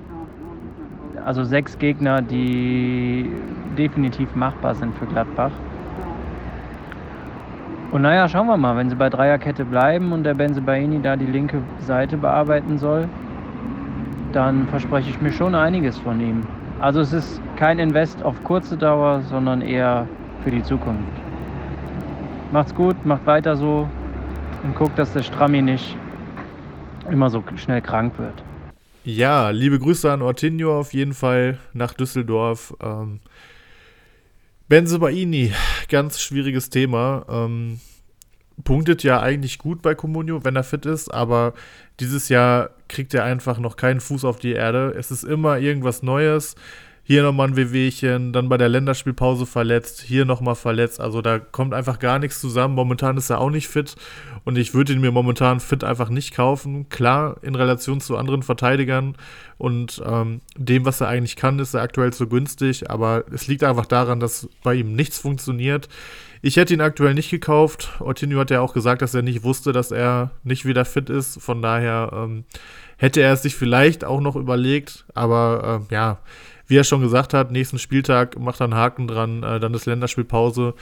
Man kann nur hoffen, dass er vielleicht in Deutschland bleibt und mal äh, vollständig heilt. Aber ähm, also wenn ich sehe, was Kiezkicker mit Benzebaini durchmachen musste die letzten Wochen, würde ich ihn mir aktuell auf jeden Fall nicht in den Kader holen, weil er gefühlt verflucht ist, wie Sko zum Beispiel letztes Jahr. Ja, man hatte eh den Eindruck so ein bisschen, dass, dass einige Spieler so ein bisschen verflucht sind. Kaum sind sie wieder fit, äh, sind sie schon wieder raus. Also total, total irre. Und ich muss auch sagen, ich finde, also im ersten Moment fand ich es total unnachvollziehbar oder nicht nachvollziehbar. Bin deswegen ganz froh, dass wir hier auch dann immer die Manager zu Wort kommen lassen und dass die uns mal so ihre Sichtweise auf die Dinge mitteilen. Und jetzt muss ich sagen, ich kann das jetzt schon auch nachvollziehen, dass er sagt, er will ihn länger, also wenigstens mittelfristig dann ähm, aufbauen bis nach der Länderspielpause und die dann quasi ausnutzen. Das kann ich nachvollziehen. Aber wenn man jetzt schon für fast 5 Millionen einkauft, muss man überlegen, wo, wo soll er noch hingehen. Und Benzebaini ist jetzt auch kein Spieler, der ja mal mehr als 6,5 Millionen wert war. Sein Maximum, sein 12 Monate Maximum sind eben diese 6,5 Millionen. Das heißt, so viel Luft ist dann da auch nicht mehr. Natürlich ist der Markt jetzt aber auch höher. Von daher muss man auch ein bisschen was versuchen. Das ist plausibel. Und ich drücke ihm einfach die Daumen, dass diese Idee funktioniert, weil klar ist natürlich auch, wenn Benze Baini fit ist, ist er ein super Spieler und auch äh, ja, gesetzt bei Gladbach. Ja, aber wie gesagt, dafür muss er halt erstmal fit bleiben. Für mich war Benze Baini vor der Saison so ein bisschen einer, der richtig durchdrehen kann unter Hütter. Der hat mir die vergangene Rückrunde schon sehr, sehr gut gefallen. Da hat er ja ähm, vier Tore erzielt und war auch echt eine lange Zeit fit, hat bei Comunio auch echt ordentlich gepunktet. Und er ist halt einfach ein, ein Spieler, der einem irgendwie eine Erinnerung ist. Ne? Ich erinnere mich da an, an das Bayern-Spiel, wo er einen Doppelpack erzielt hat, wo das entschieden hat, dann irgendwie mal gegen Bremen gelb-rot bekommen, aber vorher noch äh, das entscheidende Tor gemacht, so nach dem Motto, ähm, gegen Frankfurt hat er auch schon mal genetzt. Das, da erinnere ich mich noch dran. Also er ist halt schon für einen Außenverteidiger irgendwie traut man ihm zu, dass er richtig explodiert, so Hakimi-like. Und ich glaube, deswegen zahlst du auch immer ein bisschen mehr für Benzebaini. Und ich glaube, wenn er eine lange Zeit fit bleibt und Gladbach sich mal eingroovt, ohne die Dreifachbelastung, dann kann das schon eine geile Bet sein. Und gerade in Liga 3 ist es ja eh schwer. Also ich hätte es wahrscheinlich nicht gemacht in meiner Liga, aber ich drücke natürlich die Daumen, dass das klappt und, und finde es einen coolen Transfer eigentlich. Gut. Dann unser zweiter. Und jetzt kommen wir dann zu dem, was wir schon angekündigt haben. Stramboli in Liga 3 verkauft Bella Kotschap für 3,6 Millionen bei einem Marktwert von 3,33. Mir ist aufgefallen, dass Bella Kotschap eigentlich nur einmal richtig schlecht war bei dem viel zitierten Bayern-Spiel nämlich. Da ist natürlich aber auch alles zusammengekommen. Sonst hat er immer mindestens einen Punkt geholt, was natürlich jetzt auch keine, keine äh, ganz großen Schritte sind, das gebe ich auch ehrlich zu. Aber er hat ja auch schon gezeigt, was er zu leisten imstande ist. Und jetzt ja, ist die Frage, war das überhastet, war das Frust oder was war da los, Strammi? Ähm, ja, man muss ja erstmal die ganze Geschichte auskramen. Äh, und zwar war er ja, er sollte ja unser Podcast-Player werden. Wir wollten ihn alle drei haben. Dann äh, hat Zwietracht Maximus aus unserer Liga ihn ja völlig überteuert vor der Saison geholt. Ähm, was mich geärgert hat, aber äh, ja, dann hat er ja am ersten Spieltag nicht gespielt. Zwietracht hat ihn wieder verkauft und dann hat er es gut losgelegt. Ähm, warum ich ihn verkauft habe, liegt ehrlich gesagt an zwei Gründen. Also erstmal, ja, er hat einen Punkt gestern geholt, das ist an sich erstmal in Ordnung. Aber du musst halt auch sehen, ich habe den letzte Woche vor dem Bayern-Spiel gekauft. Der ist, äh, der hat eine Haupt, eine große Teilschuld daran, äh, dass ich im Nextus Cup ausgeschieden bin. Ähm, von daher, von absoluten Wunschspieler ist er so ein bisschen zu Hassspieler von mir geworden. Ich wollte ihm nochmal die Chance geben, weil ich mir schon gedacht habe, dass zu Hause gegen Stuttgart so ein ähm, ja, eher schwaches 0-0 werden könnte. Was dann auch passiert ist und ähm, meiner Meinung nach geht ein Punkt als Innenverteidiger bei einem 0 zu 0 gar nicht. Also ähm, du kriegst den zu 0 Bonus. Ähm, wenn man den ab, abzieht, dann wäre er einfach bei 6,4 schon wieder gewesen, also bei 0 Punkten. Ähm, das ist einfach viel zu schwach und zudem fahren die jetzt nach Leipzig und nach dem Bayern-Spiel war mir das einfach zu heikel. Ich weiß, das Programm danach ist gut. Ich habe auch überlegt, ob ich ihn einfach nicht aufstelle nächste Woche. Aber ich kann mir das auch einfach wochenlang jetzt nicht leisten, weil ich habe auch noch einen Tapsoba da hinten drin. Ich muss jetzt einfach mal punkten. Und ich kann nicht Bella Kotschap mit dreieinhalb Millionen und Tapsoba mit fünf Millionen einfach nicht aufstellen, beziehungsweise Tapsoba aufstellen, ohne dass ich und mit dem Wissen, dass er nicht punkten wird, weil er noch nicht fit ist. Ähm, deswegen habe ich mich dazu entschieden, ihn zu verkaufen. Ähm, und ja, musste ihm aber auch ein bisschen in Schutz nehmen. Ich habe das Spiel gesehen. Es ging bei Stuttgart einfach alles über links. Der Führig hat da richtig Alarm gemacht in der zweiten Halbzeit. Aber auch die erste, wo Sosa gefühlt noch ein bisschen offensiver gespielt hat, da ging alles über links, über rechts gar nichts. Und er hat halt den linken Innenverteidiger gegeben und hatte einfach nichts zu tun. Also er hat sich kaum was zu Schulden kommen lassen. Ähm, Zweikämpfe gut, hat er, glaube ich, drei von sechs gewonnen. Das ist jetzt nicht furchtbar, auch nicht toll. Aber ich glaube, das Hauptproblem war wirklich, dass er einfach zu wenig zu tun hatte. Nur ähm, er ist einfach auch noch sehr fehleranfällig und äh, gegen Leipzig, nach dem, was ich gerade mit Schwolo und mit Bella Kotschap äh, durchgemacht habe an Minuspunkten, äh, ich kann mir das einfach nicht mehr leisten. Deswegen äh, habe ich da den Cut gezogen und habe ihn mit nicht unerheblichen Minus wieder verkauft. Aber ich denke mal, er wird auch noch weiter fallen und wenn er dann noch abgeschossen wird von Leipzig, verkaufe ich ihn mit noch mehr Verlust. Deswegen, ähm, ja, habe ich da die Reißlinie gezogen. Okay, aus der Sichtweise macht das natürlich schon wieder Sinn. Und ich hoffe für dich, dass er jetzt nicht gegen Leipzig unerwartet gut da sein wird. Aber dein Tipp an alle, die uns zuhören und vielleicht in der gleichen Situation sind: Bella Kotschap ist ja einer, der von vielen sehr gemocht wird und äh, entsprechend auch in vielen Kadern rumschwirrt. Würdest du jetzt den Tipp geben, verkaufen oder also an, an alle? Es, es, es kommt halt drauf an, ne? Also, wenn du einen so breiten Kader hast, dass du easy vier andere Verteidiger aufstellen kannst, dann kann man den durchaus halten. Man kann auch sagen, ey, Bayern war einfach ein schwarzer Tag für Bochum. Ähm, es kann ja auch sein, dass die drei Gegentore kriegen, aber er einfach mega viel zu tun hat und trotzdem seine vier Punkte holt. Das ist alles möglich.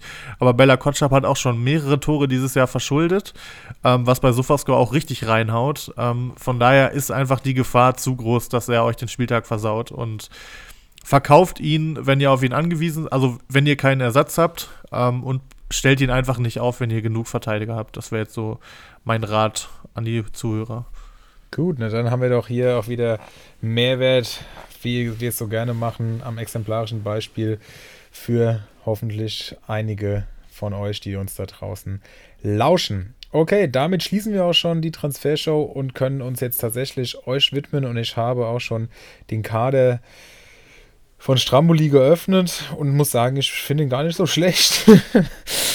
also, ähm, wir können ja mal schnell für die anderen, die uns, die nicht in, äh, in, den Ligen drin sind, mal schnell sagen, was bei dir so abgeht. Äh, Castells im Tor, hast ja gesagt, Schwolo rausgeschmissen. Tapsoba wartet auf sein Comeback. Äh, Iago, Orban, Karaso an der Abwehr, Bella Kotschab ist weg. Salai, Losilla, Mukoko Kramaric und Asano. Nur so an Spielern, die von Relevanz sind. Und jetzt kannst du uns ja mal so ein bisschen in deine Gedankenwelt mitnehmen. Also für alle, die keinen Zugang zur Tabelle haben. Wir sind übrigens auch dran, das ähm, wieder auch den Hörern zugänglich zu machen, dass man die Tabellen und die Transfers vor allem auch sehen kann. Aber wir sind noch nicht so recht, äh, ja, wir haben noch nicht so recht eine Maß der Lösung gefunden, aber wir arbeiten dran. Also Strami liegt auf Platz 12 mit 118 Punkten und hat ja auch schon gesagt, Tuchfühlung nach oben ist da. Und ja, Henrik, nimm uns doch mal mit in deinen Kopf. Was geht ab? Ja, ich habe ja eben schon die Rechnung äh, mit Schwole und einem vernünftigen Torwart gemacht. Ich habe jetzt einfach, ich habe ja den Castells da. Ich sehe die 20 Punkte, die er geholt hat. Wenn du also die minus 5 von Schwolo gegenrechnest und die überlegst, ich hätte Castells vor der Saison gehabt, dann hätte ich 25 Punkte mehr ähm, auf dem Konto, dann wäre ich bei 143 Punkten, wäre siebter und 11 Punkte hinterm Aufstiegsrang. So sind es halt 36. Also, das ist, glaube ich, wirklich, klar, es ist nur eine Position, aber das macht richtig viel aus, dass mein Torwart einfach nicht nur nicht so gut performt hat, sondern mir einfach richtig wehgetan hat mit mehrfachen Minuspunkten und auch dicken Minuspunkten. Minus 5 ist einfach heftig. Ähm, wenn man einfach meinen Spieltag jetzt sieht, Kramaric hat getroffen, 10 Punkte geholt, ähm, Karasor hat 6 Punkte geholt. Der Orban hat fünf Punkte geholt, Lucilla hat fünf Punkte geholt. Es waren einige dabei, die haben echt ge gut gepunktet, aber diese minus fünf von äh, Schwolo, die ziehen dich halt so runter, das wird Erik gleich auch sagen. Und das habe ich halt jeden Spieltag aktuell. Letzte Woche war es Bella Kotschap mit minus sieben, Lucilla mit minus drei. Sowas, sowas zieht sich einfach bei mir durch wie ein roter Faden. Dazu hat Kramaric bisher einfach noch gebraucht, sage ich mal. Der hat auch Spiele, da punktet der gut, obwohl der nicht trifft, aber ist, er ist halt, er spielt nicht ganz so gut wie letztes Jahr. Und dafür habe ich ihn halt eingekauft. Gleiches bei Salai, obwohl Freiburg jetzt echt gute Gegner hatte, steht er nur bei einem Tor und einer Vorlage. Orban steht nur bei 3,3 PPS statt vielleicht 4,5. Dann habe ich noch ein paar Verletzungsprobleme gehabt ähm, und dann kommt eins zum nächsten und äh, plötzlich steht sie halt nur auf Platz 12. Aber der Mannschaftswert ist gut. Ähm, ich werde auch noch ein, zwei Dinge ändern. stehst Bei du beim heute zum Mannschaftswert? Beispiel auch. Ja, ist jetzt schwierig zu sagen. Ich weiß gerade nicht, äh, wer im Minus ist, wer nicht. Ich könnte mir vorstellen, dass Dr. Bob vielleicht leicht im Minus ist mit 58 Millionen, aber ich stehe jetzt bei 56 und bin nicht im Minus. Also ich will jetzt auch nicht sagen, wie viel ich noch auf dem Konto habe, aber im Minus bin ich nicht. Von daher mein Team, mein Mannschaftswert wächst gerade, weil die meisten haben ja performt. Schwolo hat es einfach runtergezogen. Ähm, 25 Punkte ist ja auch kein schlechter Spieltag. Nur ich sag mal, wenn Schwolo drei Punkte holt, dann ist es ein 33-Punkte-Spieltag und es liest sich halt noch mal viel besser. Ne? Ähm, mein Problem ist einfach, ich habe noch keinen Spieltag gehabt, wo alle einfach performen und äh, es ist halt schade, dass ich habe so lange gewartet, dass Kramaric jetzt trifft und jetzt trifft er, holt seine 10 Punkte und ja, dann hast du halt Schwolo, der es wieder runterzieht. Aber ähm, ja, ich bin weiter optimistisch. Ich hatte einfach viel Pech bisher. Ähm, Orban hätte schon zwei Tore machen müssen, hat aus einem Meter drüber geschossen. Der ähm, Salai hatte auch schon die eine oder andere Chance noch dem Fuß. Kramaric hat auch Chancen schon liegen lassen, die macht er sonst im Schlaf rein. Zudem muss man auch sagen, schleppe ich bewusst seit Wochen den Tapsoba mit, einfach weil ich da ähm, den safe Marktwertgewinn mitnehme. Ich denke, spätestens in der Länderspielpause wird er noch massig nach oben steigen. Ich, bei den Preisen aktuell hoff, erhoffe ich mir fast an einem guten Tag vielleicht ein 8 Millionen Angebot zu haben und dann mal zu überlegen, ob er mir das wert ist oder ihn vielleicht zu verkaufen. Ähm, ich denke gerade auch ein bisschen langfristig. Ähm, und ich habe es ja gerade vorgerechnet. Eine Position, wenn die besser laufen würde, also deutlich besser laufen würde, dann wäre ich auf einmal ganz oben dran. Ich habe noch nichts verloren. Zwölfter hört sich richtig böse an. Aber ähm, wenn ich ein bisschen in die Spur komme, und man kennt das von mir aus dem letzten Jahr ja auch schon, da habe ich auch lange gebraucht und hatte dann eine Phase, wo ich echt gut abgegangen bin. Da sah es dann lange so aus, als ob ich vielleicht aufsteige. Das hat dann ganz knapp nicht geklappt. Ähm, und so ist es aktuell auch. Es sind sechs Spieltage rum. Ähm, bei einigen funktioniert gerade alles, ich will jetzt keine Namen nennen, aber bei einigen funktionierenden Sachen, äh, das verstehen die wahrscheinlich selber nicht mal. Ähm, von daher, ich hatte auch viel Pech, bei mir kommen Leute auch zurück, ein Asano kommt zurück, ein Iago kommt zurück von der Verletzung, Tapsoba kommt zurück, von daher kann es eigentlich nur besser werden. Und ähm, Castells, ich, also ich, ich will es nicht beschreien, aber mit dem sollte ich jetzt eigentlich wirklich mal echt einen soliden Keeper haben. Also es würde mich schon sehr verstören, wenn der jetzt auch anfängt, dauerhaft Minuspunkte zu holen, wie jetzt am Wochenende, nachdem ich ihn geholt habe, by the way. Ähm, aber ich habe das Spiel gesehen gegen Hoffenheim, das war alles sehr unglücklich, auch für Wolfsburg. Und ich sag mal, mit dem Kramaric-Tor kam mir das auch sehr gelegen. Ähm, ja, wie seht ihr das? Also aus meiner Sicht kann es eigentlich nur besser werden. Es gibt ein paar Leute, da muss man mal überlegen, wie einem Salai. Ähm, und was ich eben noch sagen wollte, heute ist ein Elvedi auf dem Transfermarkt, ein Anderson von Köln, der Freitag gegen Fürth spielt.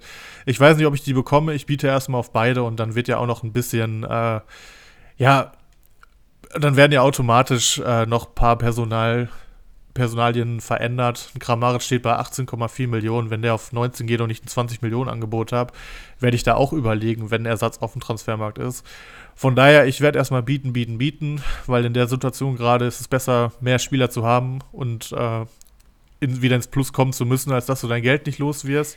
Das war nämlich auch noch ein Punkt, um es jetzt äh, dann aber auch gleich abzukürzen, beziehungsweise abzuschließen. Äh, ich hab, bin vier Spieltage am Stück mit mindestens drei Millionen in den Spieltag gegangen, weil einfach ich mein Geld nicht losgeworden bin. Ähm, von daher ist es viel zusammengekommen. Ich glaube, ich hatte viel Pech bisher.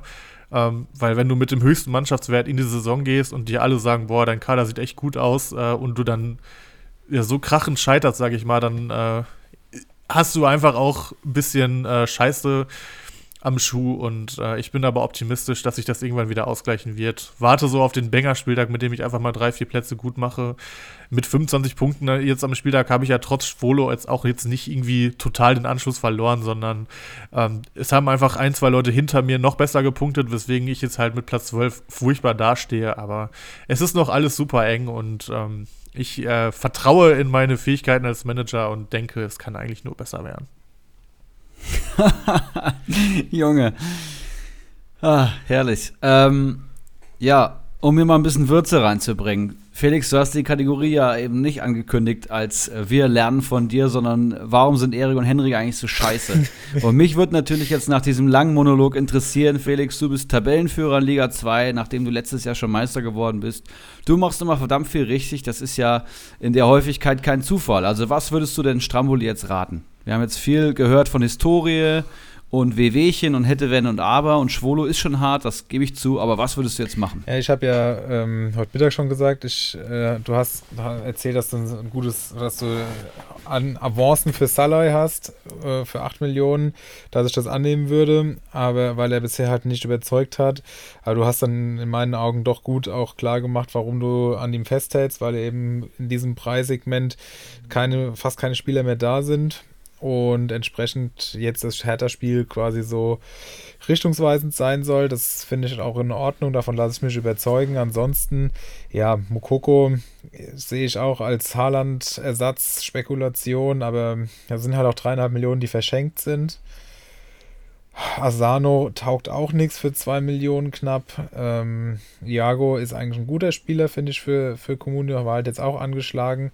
Wüsste ich nicht, ob ich den durchgezogen hätte, ob mir es das wert gewesen wäre. Aber es ist halt auch immer leicht äh, zu sagen, wenn man nicht mehr Part von Liga 3 ist, weil Liga 3 ist halt einfach wirklich teilweise irre. Also wenn ein Spieler da Zeit auf, äh, Chancen auf Einsatzzeiten hat, dann wird er overpaid ohne Ende. Von daher, ja, Karasor gefällt mir gut, Orban finde ich gut, Kramaric finde ich auch super, aber wenn du hast richtig gesagt, wenn da jetzt irgendwann mal ein 20 Millionen Angebot reinkommt und du vielleicht vorher schon Alternativen dir geholt hast, macht es auch Sinn, den dann vielleicht aufzuteilen. Und ja, Tapsoba finde ich einen, einen smarten Move, vor allem wenn der jetzt nach der Länderspielpause wirklich wieder dabei sein sollte. Also ich habe es ja schon angedeutet, ich finde die Mannschaft auf jeden Fall stärker, als der Tabellenplatz aussagt und ähm, sind jetzt auch wenig äh, Positionen der Spieler dabei, die ich direkt vom Hof jagen würde. Also wie gesagt, Asano bei mir, wird bei mir kein Land sehen. Und ja, Mokoko würde ich auch eher abgeben, weil irgendwie kommt der doch nicht so recht zum Zug leider. Und dann hast du nochmal, ja, 5,5 Millionen mehr und zu dem, was du so ohnehin noch hast. Und dann kannst du vielleicht noch ein bisschen einkaufen. Aber ansonsten finde ich jetzt auch nicht, dass man da mega Umschwung machen muss. Wir haben ja schon einige Kader bewertet, gerade in dieser Saison. Und da war das alles leichter von außen so zu bewerten. Und hier muss ich sagen, ein Karasor hat ein super Preis-Leistungsverhältnis, Niago jetzt auch wieder, Losilla sowieso. Also die, die braucht man nicht zu verkaufen. Und bei Orban muss man halt einfach hoffen, dass der jetzt wieder, auch wenn Simakar raus ist, dass der ja jetzt einfach wieder der, der stärkste Leipzig-Verteidiger sein wird. Kramaric wird, wird Er muss halt auch einfach mal eine Ecke reinmachen. Ja, genau. Das gehört dann auch einfach mal dazu. Das ist halt auch Sowas so fehlt Match, halt Matchglück, ja. Also ja. das gehört halt auch immer dazu. Du hast zwar auch richtig gesagt, Erik, wenn man, wenn man kontinuierlich oben steht, dann ist das irgendwo auch kein, nicht immer nur Glück. Aber ich hatte jetzt zum Beispiel auch Baku gekauft als Notoption und dann kloppt er das Ding da so rein. Ich meine, gut, an meinem Geburtstag kann er das dann auch mal machen, finde ich auch dann in Ordnung. Aber ähm, ganz ernsthaft, das ist halt dann auch einfach, solche Dinge im, im Kleinen sind dann natürlich auch Glück und es steht und fällt auch irgendwo mit, mit Treffern, das ist ganz klar. Aber wie gesagt, man muss halt gucken, wie gesagt, bei Salah ist genau das, ist genau so diese Story. Bleibt man da jetzt dran, weil man sagt, ich glaube an den, oder schmeißt man ihn raus, weil er bisher halt nichts gerissen hat, was, was den Marktwert, geschweige denn 8 Millionen Angebot rechtfertigt. Ich sehe aber auch, dass da halt mega Upside da ist und dass der, äh, dass, dass der es auch schon gezeigt hat. Und dann habt ihr zusätzlich keine Alternativen, am, vom, die, die dem Computer gehören. Ja, dann kann man auch nachvollziehen, dass man ihn hält, aber er muss halt jetzt einfach liefern, ganz klar. Ich biete heute auf Anderson. Ich sag mal, wenn ich und auf Elvedi, wenn ich beide kriegen sollte, was ich nicht glaube, dann wäre natürlich Salah einer der ersten Kandidaten, die wahrscheinlich dann gehen würden. Nur ich denke halt, es wäre nicht schlau, ihn jetzt einfach so zu verkaufen, ohne nee, Ersatz nee, zu nee, haben. klar, ja, das ist richtig. Ja, genau das halt. Also ich biete ja trotzdem auf Spieler, weil 8 Millionen für ihn, da ist ja quasi die Bude gegen Hertha schon eigentlich fast mit eingerechnet, die auch erstmal kommen muss. Ähm, ja, es ist halt schwierig. Ich wollte nur kurz zu Mokoko noch sagen, den habe ich ja ähm, von Freitag auf Samstag geholt. Ähm, also den habe ich nicht mit in den Spieltag genommen. Ich habe den einfach mal random zum Marktwert geholt und dann kam am Samstag ja die Nachricht, dass Haaland ausfällt und er in der Startelf war.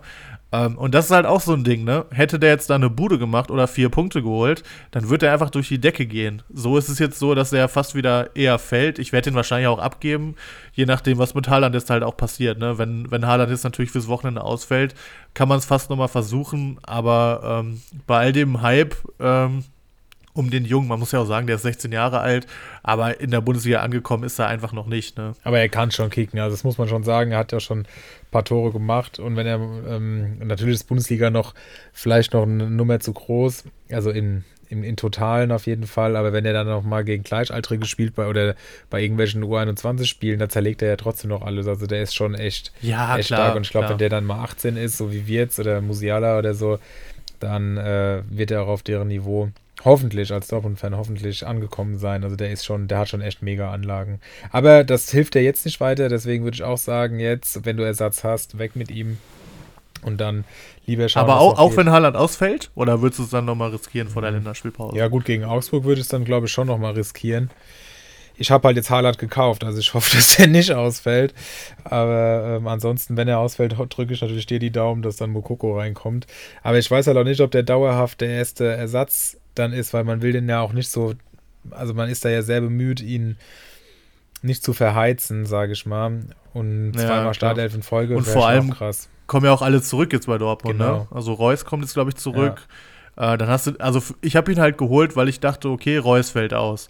Dann wird er wahrscheinlich vielleicht noch eine Einwechseloption äh, weiter nach vorne rücken, weil irgendjemand Reus auch ersetzen muss. Dass dann natürlich Haaland ausfällt und in der Startelf steht, da habe ich ja gar nicht drauf spekuliert.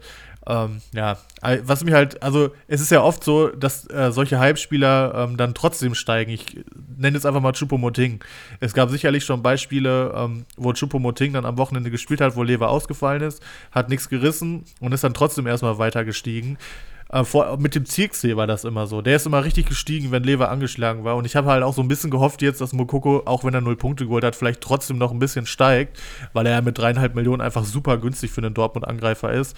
Ähm, solange Haaland halt noch angeschlagen ist. Aber dem ist nicht so. Er fällt ein bisschen. Von daher, wenn ich morgen dann das erste Angebot für ihn habe, dann äh, werde ich ihn wahrscheinlich auch wieder abgeben. Okay, also lange, lange geredet. So richtig viel Mehrwert können wir jetzt gar nicht draus ziehen, außer dass die Mannschaft gar nicht so schlimm ist. Und deswegen würde ich sagen, schauen wir uns mal einen anderen Pflegefall hier an, den wir noch zu besprechen haben. Ibras Eriksson in Liga 1. Erik, was ist bei dir los?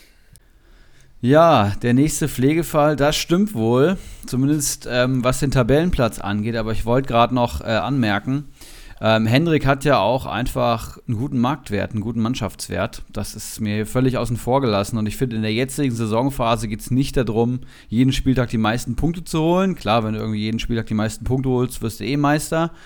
Aber ich finde, jetzt ist es viel wichtiger, 20 Millionen mehr als die Konkurrenz zu erwirtschaften. Und wenn ich jetzt hier den Mannschaftswert von Stumpenrudi zum Beispiel sehe, dann hat Henrik doch da schon sehr gute Arbeit geleistet. Kramaric ist jetzt wieder ähm, Millionen ohne Ende gewinnen und, und Soloy hättest du wahrscheinlich schon Mitte August abgeben müssen. Ähm, jetzt kannst du noch härter abwarten. Und ansonsten würde ich auch sagen, ist der Kader eigentlich ziemlich nice. Ähm, genau. Kommen wir zu meinem Prunkstück ähm, in Liga 1. Ich stelle euch einfach den Kaderstand jetzt vor.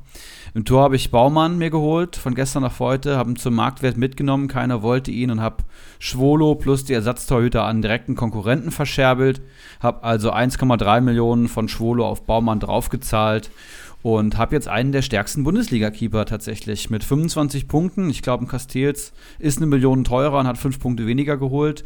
Hoffenheim gerade eben Aufwind, also da bin ich schon mal sehr zufrieden. Und allein auf der PPS-Ebene, ne? Schwolo PPS minus 1, Baumann 4er PPS. Das heißt, 5 äh, Punkte pro Spiel habe ich gerade mehr gewonnen auf dem Papier. Für 1,3 Millionen Investment. Ich glaube, bester Transfer zum, zum Wochenstart auf jeden Fall. Dann habe ich in der Viererkette, Fünferkette Zichos, Lenz, Framberger und Meierhöfer. Zichos von Anfang an gehabt, Lenz Millionengrab gekauft und dann fällt da doch noch zwei Spieler auf. Also den habe ich auch overpaid, absoluter Wunschspieler von mir, 5,1 Millionen oder so bezahlt. Der wird jetzt halt durchgezogen. Die spielen jetzt gegen Bayern, okay, dann ist Länderspielpause, dann kommt er zurück, steigt auf jeden Fall wieder über 4 Richtung 5, dann wird das schon. Ähm, Framberger ist eine Katastrophe, aber ich habe ihn halt so. ähm, hab einen, hab einen Spieler, der, der spielt so, das ist was wert. Meierhöfer finde ich eigentlich solide, hat jetzt gegen Bayern auch, äh, Bayern auch gut gepunktet. 2,3 Millionen, 12 Punkte geholt für ein, für ein vierter Top. Guerrero im Mittelfeld, Haidara im Mittelfeld, Baumgartner im Mittelfeld, 26, 25 und 24 Punkte. Die steigen auch gerade alle, wie sie wollen. Also Guerrero geht jetzt gerade Richtung 15, Baumgartner irgendwie 800.000 über Nacht gestiegen und Haidara jetzt zwei Tore in zwei Spielen, auch der steigt. Ähm, aber ich finde gute Mittelfeldspieler diese Saison extrem rar. Ist die der Mannschaftsteil, den ich am schwierigsten zu besetzen finde.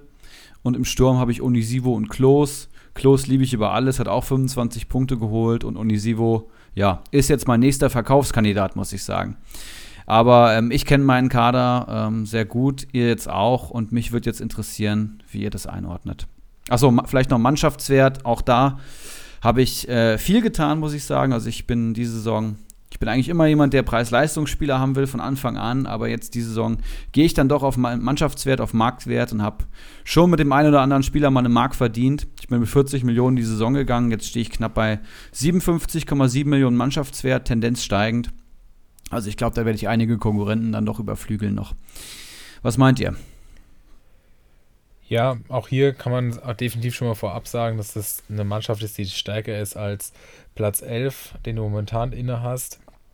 Ähm, Finde es sehr gut, dass du den Torwart gewechselt hast. Baumann habe ich ja vor ein paar Wochen schon mal angesprochen, ähm, dass man mit dem, glaube ich, wirklich mit den besten Spiel Torhüter im Spiel hat. Und wenn man jetzt schon sagst, fünf Punkte pro Spieldifferenz, das ist natürlich ein Hammer. Und ähm, ja, wenn man das dann mal umrechnet, definitiv hier hast du eine ganz große Lücke geschlossen. Die Abwehr, also Lenz wäre jetzt aufgrund der Verletzung der erst der einzige, den ich auf jeden Fall sagen würde, den würde ich verkaufen. Natürlich jetzt auch nicht mehr unbedingt, weil jetzt macht es natürlich keinen großen Sinn mehr, aber ich hätte den, wenn ich gesehen hätte, dass der verletzt ist, gar nicht gehalten. Also ich bin da immer jemand, der ich hau den direkt weg und versuche da mit dem Geld was Besseres zu machen. Und das ist natürlich bei dir jetzt gerade mit Frankfurt und so weiter auch sehr idealistisch und ich kann das auch äh, aus der, aus der Sichtweise nachvollziehen. Aber wie gesagt, ich persönlich bin da kein Freund von und hätte ja auch, genau wie bei Iago, bei Henrik, schneller gehandelt. Aber jetzt braucht man es natürlich auch nicht mehr, weil jetzt kommt die Länderspielpause und danach sind die Jungs ja auch wieder dabei und mittlerweile halt auch dann gerade in Anbetracht der hohen Marktwerte sonst zu günstig. Meierhöfer finde ich cool. Schönes Preis-Leistungs-Verhältnis. Framberger hast du, glaube ich, selbst perfekt auf den Punkt gebracht und Zischos gerade jetzt gegen führt, könnte echt äh, ein guter Spieltag auch ins Haus stehen. Mittelfeld top, natürlich ein Füllspieler dabei, der mittlerweile sogar die Liga verlassen hat, stark. Ähm, das muss halt dann in den nächsten Wochen aufgefüllt werden, ist klar, aber es geht jetzt vor allem darum, was soll man tun und tun, wenn man schlechter dasteht, als es einem lieb ist, ist verkaufen und da ist natürlich keiner dabei, den man jetzt verkaufen soll. Da hast du mit Hadara natürlich genau das Glück gehabt, von dem ich gerade bei Baku gesprochen habe, einfach mal gekauft und dann trifft er jetzt zweimal sogar schon in Folge. Das ist natürlich auch, äh, ja, das nimmt man gerne mit. Baumgartner kommt langsam in Form, hat am letzten Spieltag auch, äh, auch getroffen. Also das, das sieht auch ganz ordentlich aus. Und die Sturm ist, der Sturm ist sehr beständig, das sind natürlich keine Knaller, aber Unisivo und Klos sind für ihre Preise wirklich absolut okay. Ich finde es auch super, dass Klos auch diese Woche den Weg in die Sendung gefunden hat. Irgendwie schafft er es auf jeden Fall dann doch immer rein. Also hier muss ich sagen, sogar noch mehr sagen, dass ich, ähm, dadurch, dass du ja die Torwartposition auch schon ähm, jetzt umgebaut hast, genauso wie Henrik, ähm, dass ich dann noch weniger an aktivem Handeln empfehlen kann. Also, das klingt jetzt so doof oder, oder, oder äh, ja, dahergeschwafelt oder sonst was. Aber ich, ich sehe jetzt keinen, außer halt Lenz, aber das ist jetzt zu spät. Den musst du jetzt natürlich auch durchziehen, was du auch machen willst, von daher alles okay. Ähm, den, man, den man unbedingt abgeben sollte. Im Gegenteil, einige Spieler sind jetzt im Kommen. Du sagst, Onisivo wäre der einzige oder erste Verkaufskandidat. Das, das würde ich genauso unterschreiben, gerade für viereinhalb Millionen. Und bei Mainz ist das Programm, glaube ich, auch gar nicht so nice. Aber Stürmer sind halt auch teuer und entsprechend glaube ich nicht, dass du so viele bessere finden wirst, aber du kannst natürlich auch auf dem Fünfer Mittelfeld umstellen und mit einer Spitze dann spielen. Das geht ja noch als, ähm, als taktische Option. Ansonsten ist es ersta also es ist komisch, weil ich habe das einfach ja nur gesehen vorhin, als ich mal so die Ligen mir angeschaut habe, wie die Wochenenden gelaufen sind, habe ich gesehen, oh Gott, bei euch, nachdem das ja eigentlich so ein bisschen im Aufwind war, gerade bei dir, Erik, Spieltagssieg letzte Woche, äh, jetzt wieder so ein bisschen ernüchternder. Aber man sieht, warum du letzte Woche den Spieltag gewonnen hast. Die Mannschaft hat sich ja, glaube ich, nicht groß verändert, wenn ich das richtig im Kopf habe. Von daher, äh, ja, wenig Umbaumöglichkeiten, was ja eigentlich dafür spricht, dass es auch am Wochenende dann schon wieder nach oben gehen sollte. Ja. ja. vielen Dank für die Einschätzung. Henrik, ja, bitte. Ja, ich, ich würde es auch ganz kurz eigentlich machen. Ich habe gerade mal aus Spaß gerechnet. Wenn du ähm, mit dieser Mannschaft von Anfang an gespielt hättest und du hättest niemanden ausgetauscht, dann hättest du 171 Punkte und wärst Tabellenerster. Ähm, von daher würde auch ich sagen, ich würde eigentlich nichts machen. Bei Onisivo kann man echt gucken. ähm, Lenz wird zurückkommen, da wird ich auch noch glücklich machen. Das ist so ein bisschen wie bei Tapsoba und mir. Vielleicht eine, eine Nummer kleiner, sag ich mal, ähm, weil Tapsoba dann doch eher viereinhalber PPS-Spieler ist, Lenz vielleicht dreieinhalb, aber kostet halt auch weniger. Ähm, ja, ansonsten, ich sehe einfach viele Parallelen bei uns. Ähm, wir haben jetzt viel getan und warten einfach darauf, dass es läuft. Bei dir, du hattest schon einen Spieltagssieg, ich warte noch drauf. Ähm, Onisivo eventuell zusammen mit Framberger einfach für einen 6 Millionen Mittelfeldspieler ähm, verkaufen, wenn es sich mal anbietet, ähm, weil wenn Lenz dann wieder da ist, dann kannst du ja trotzdem vier Verteidiger aufstellen. Ah, ne, drei wären es dann. Aber, oder dann vielleicht sogar, ähm, ne, warte mal, jetzt verzettel ich mich. Ja, doch, dann könntest du ja sogar einen, Verteidig sogar einen 6 Millionen Verteidiger holen. Bei uns ist heute ein Elvedi für 6 Millionen drauf, wenn sowas vielleicht mal kommt. Ich weiß nicht, ob der bei euch vergeben ist. Ansonsten würde ich jetzt einfach laufen lassen und ähm, genießen, dass du sicherlich einfach, dass es für dich eigentlich nur auch noch nach oben gehen kannst. Du bist ja, glaube ich, Elfter. Ähm, ich bin Zwölfter. Ich sehe viele Parallelen und glaube wirklich, dass es eigentlich nur besser werden kann. Ähm, und ja, sowas wie Haidara braucht man halt auch einfach mal. Ähm, und ja, also ein Baumgartner, da kann eigentlich auch noch mehr kommen. Guerrero ist beständig, Klos ist beständig. Ähm, ja, vielleicht irgendwie zeitnah mal gucken, dass du in der Abwehr mal noch einen Spieler hast, der vielleicht nicht unbedingt aus Fürth oder Augsburg kommt, aber ein Meierhöfer zum Beispiel ist ja auch völlig solide. Ähm, ja, von daher habe ich hier eigentlich auch nichts zu meckern. Also die Parallelen sind da. Wir haben beide unseren Schrotthaufen Schwolo gegen äh, zwei der besten Keeper der Liga bei Comunio getauscht. Ähm, keep going. Ich bin gespannt, was wir nächste Woche sagen. Ähm, ja, und würde sagen, wir spannen dann hier auch mal den Bogen zu den heißen Eisen und lassen den Jingle einmal durchlaufen.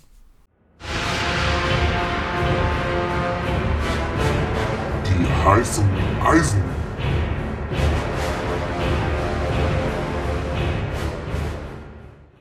Und da sind sie wieder, unsere äußerst beliebten heißen Eisen. Und diesmal habe ich tatsächlich die Ehre, hier anzufangen. Das heißt, keiner kann mir heiße Eisen klauen. Hoffe ich zumindest bis dato. Und ich möchte starten mit Lukas Kübler, der ja eins, also seit seit drei Jahren, würde ich sagen, eigentlich schon eine Empfehlung ist als Backup. Immer wenn Schmid mal nicht konnte, und ich finde, Schmid wird von Jahr zu Jahr auch schwächer und unbeständiger, war Kübler immer da, Kübler auch viel verletzt, aber wenn fit, hat er immer gekickt, defensiv sehr stabil und vor allem gegen die starken Teams immer super performt. Und jetzt schießt er im über 70. Bundesliga-Einsatz auch noch sein erstes Bundesligator. Jetzt geht's richtig ab bei dem guten Mann. 29 Jahre alt, 2,46 Millionen wert aktuell bei Comunio hat 23 Punkte auf dem Konto in 5 Einsätzen. Das macht einen extrem starken PPS von 4,6 zu einem Marktwert von 2,5. Das ist ein PPM von fast 2. Ja, Punkte pro Million, PPM. Das ist absolut herausragend. Also besseren Preis-Leistungsspieler kannst du tatsächlich bis dato wahrscheinlich schwierig haben. Ich habe, glaube ich, keinen PPM-Wert überhaupt genannt in den letzten Folgen, der so hoch war. Also Kübler absolut herausragend und natürlich auch 20 Punkte in den letzten drei Spielen den musst du kaufen, wenn er draufkommt. Den kannst du auch overpayen, der wird jetzt eh steigen, der ist halt absolut nicht beliebt, der ist unscheinbar, keiner kennt den, der wird niemals so schnell und hoch steigen wie andere populäre Spieler von Top-Vereinen oder Top-Talente, die bei FIFA hohe Ratings haben, aber so von Kommunio-Punkten her kannst du nichts gegen den Mann sagen. Finde ihn richtig geil. Ja, war auch richtig süß, wie er sich nach seinem Tor gestern gefreut hat. Ich habe es äh, heute Morgen in der Zusammenfassung ja. gesehen. War echt goldig. Apropos Hochsteigen, einer, der auch gerne hochsteigt, ist Sebastian Andersson. Jetzt neuerdings auch wieder vermehrt in der Startelf. Hat das auch zurückgezahlt mit sechs Punkten am Wochenende. Bei einem Marktwert von 3,9 Millionen ist das eigentlich echt noch günstig, gerade im Sturm. Wir hatten es ja gerade schon davon, dass Stürmer ja immer teurer sind. Er hat sechsmal geschossen Allerdings nie aufs Tor, was jetzt nicht sonderlich schlimm ist, aber viele Schüsse geben ja auch äh, Punkte und hat auch eine gute Zweikampfquote gerade für einen Stürmer aufzuweisen. Also das passt richtig, richtig gut. Die Frage ist natürlich nur, ob er den Stammplatz halten kann, weil Köln ja gerade in der Offensive doch ganz gut besetzt ist. Jetzt hat Uth auf der Bank gesessen, aber man muss es mal im Auge behalten. Ich finde trotzdem gerade für den Preis ihn momentan wirklich eine absolute Empfehlung. Ja, vor allem spielt er jetzt ja auch am Freitag gegen Fürth. Daher hofft man sich ja schon was. Ähm, ich habe ja eben schon gespoilert. Er ist heute bei uns auf dem Transfermarkt. Ich werde auch auf ihn bieten. Ähm, und ja, bin mal gespannt. Aber auf jeden Fall gutes heißes Eisen. Bei Köln ist momentan eigentlich alles, was spielt, interessant. Ähm, ja, wenn ich noch nennen wollte, ähm, ist ein Spieler, den ich glaube ich vor ein paar Wochen schon mal äh, genannt habe, aber jetzt in anderer Funktion. Ich habe ihn damals als Sechser empfohlen, jetzt als Innenverteidiger. Das ist äh, ein Spieler von mir tatsächlich. Eigentlich nicht so, nicht so gerne gesehen, aber nach sechs Punkten muss man ihn einfach nennen. Das ist Atakan Karasor, mal wieder. Ähm, ja, sechs Punkte gegen Bochum, echt starkes Spiel gemacht und äh, weswegen ich ihn empfehlen möchte, ähm, er scheint wirklich bei äh, Matarazzo gesetzt zu sein. Also egal, wer da zurückkommt, es waren jetzt alle fit. Ähm, lange dachte man, okay, er spielt, weil Mangala noch nicht wieder da ist. Aber jetzt ist Mangala wieder da. Plus Anton ist von seiner Sperre zurückgekommen und er hat trotzdem gespielt von Anfang an. Und Kempf war auf der Bank. Also die haben mit Dreierkette gespielt und mit Karasor als zentralen Innenverteidiger. Und der hat halt alles da hinten rausgeköpft. Ne? Also es war wirklich ästhetisch nicht toll, aber für Sofascore einfach traumhaft. Ähm, Sofascore von 7,6, ohne irgendwie an einem Tor beteiligt gewesen zu sein, äh, kostet aktuell 2,6 Millionen und ist dadurch, glaube ich, eine ganz klare Empfehlung. Jo, da kann man, glaube ich, nie widersprechen. Das sind wirklich sehr schöne Preis-Leistungsspieler bis jetzt. Und ich habe noch Pavel Schaderabek für euch, auch 29 Jahre, auch Abwehrspieler gelistet, kostet allerdings schon 4,06 Millionen zum, zum heutigen Tag, 27.09. Hat jetzt 14 Punkte geholt insgesamt in, in drei Einsätzen. Das ist, ja, ziemlich stark, würde ich sagen. PPS 4,67 hat natürlich jetzt auch getroffen. Sehr glücklich. Abpraller vom Pfosten, glaube ich, und er schiebt nur ein. Aber auch so holst du halt Kommunio-Punkte. Scheißegal. Und wir haben schon gesagt, Hoffenheim ist im Aufwind. Da passiert gerade viel Gutes. Ein Raum findet ein, ein Kramaric netzt, ein Baumgartner kommt in, in Betrieb. Jetzt hat auch endlich mal ein Brünn-Lasen nicht gespielt. Äh, die Doppelsechs ist gefestigt. Also ich kann mir vorstellen, dass Hoffenheim jetzt sehr konstant abliefern wird. Und da ist Schaderabek ja, allgemein seit Jahren einer der konstantesten Bundesliga-Außenverteidiger für mich, ist er absolut gesetzt. Und PPS, PPM stimmen gerade sowieso, Tendenz steigend, also auch eine absolute Kaufpflicht, wenn er gerade am Markt ist, finde ich. Ja, bei uns war er gestern am Markt. Ich habe ihn leider, leider nicht bekommen, wurde ganz knapp überboten, obwohl ich schon richtig viel drauf bezahlt habe. Ich glaube 4,6 und 4,7 ist er dann rausgegangen. Schade, den hätte ich gerne, den hätte ich gerne mitgenommen. Wen ich auch gerne mitnehmen würde, ist Geraldo Becker, der nach seiner Verletzung langsam aber sicher wieder rangeführt wird, diesmal in der 66 Minute eingewechselt wurde und sogar noch die Vorlage gegeben hat, wenn ich das richtig gesehen habe. Trotzdem dafür nur mit zwei Punkten rausgegangen ist. Der Marktwert liegt bei 2,62 Millionen und ich traue dem auf jeden Fall zu, dass er gerade in Bezug auf die Rotation oder vor dem Hintergrund der Rotation durch die Conference League vermehrt wieder auch zur Einsatzzeit kommen wird. Ob es immer in der Startelf sein wird, muss man abwarten. Aber ich sehe den Mann echt gerne und der ist eigentlich auch ein richtig guter Punkt. Also ich, für das Geld würde ich ihn auf jeden Fall derzeit mitnehmen.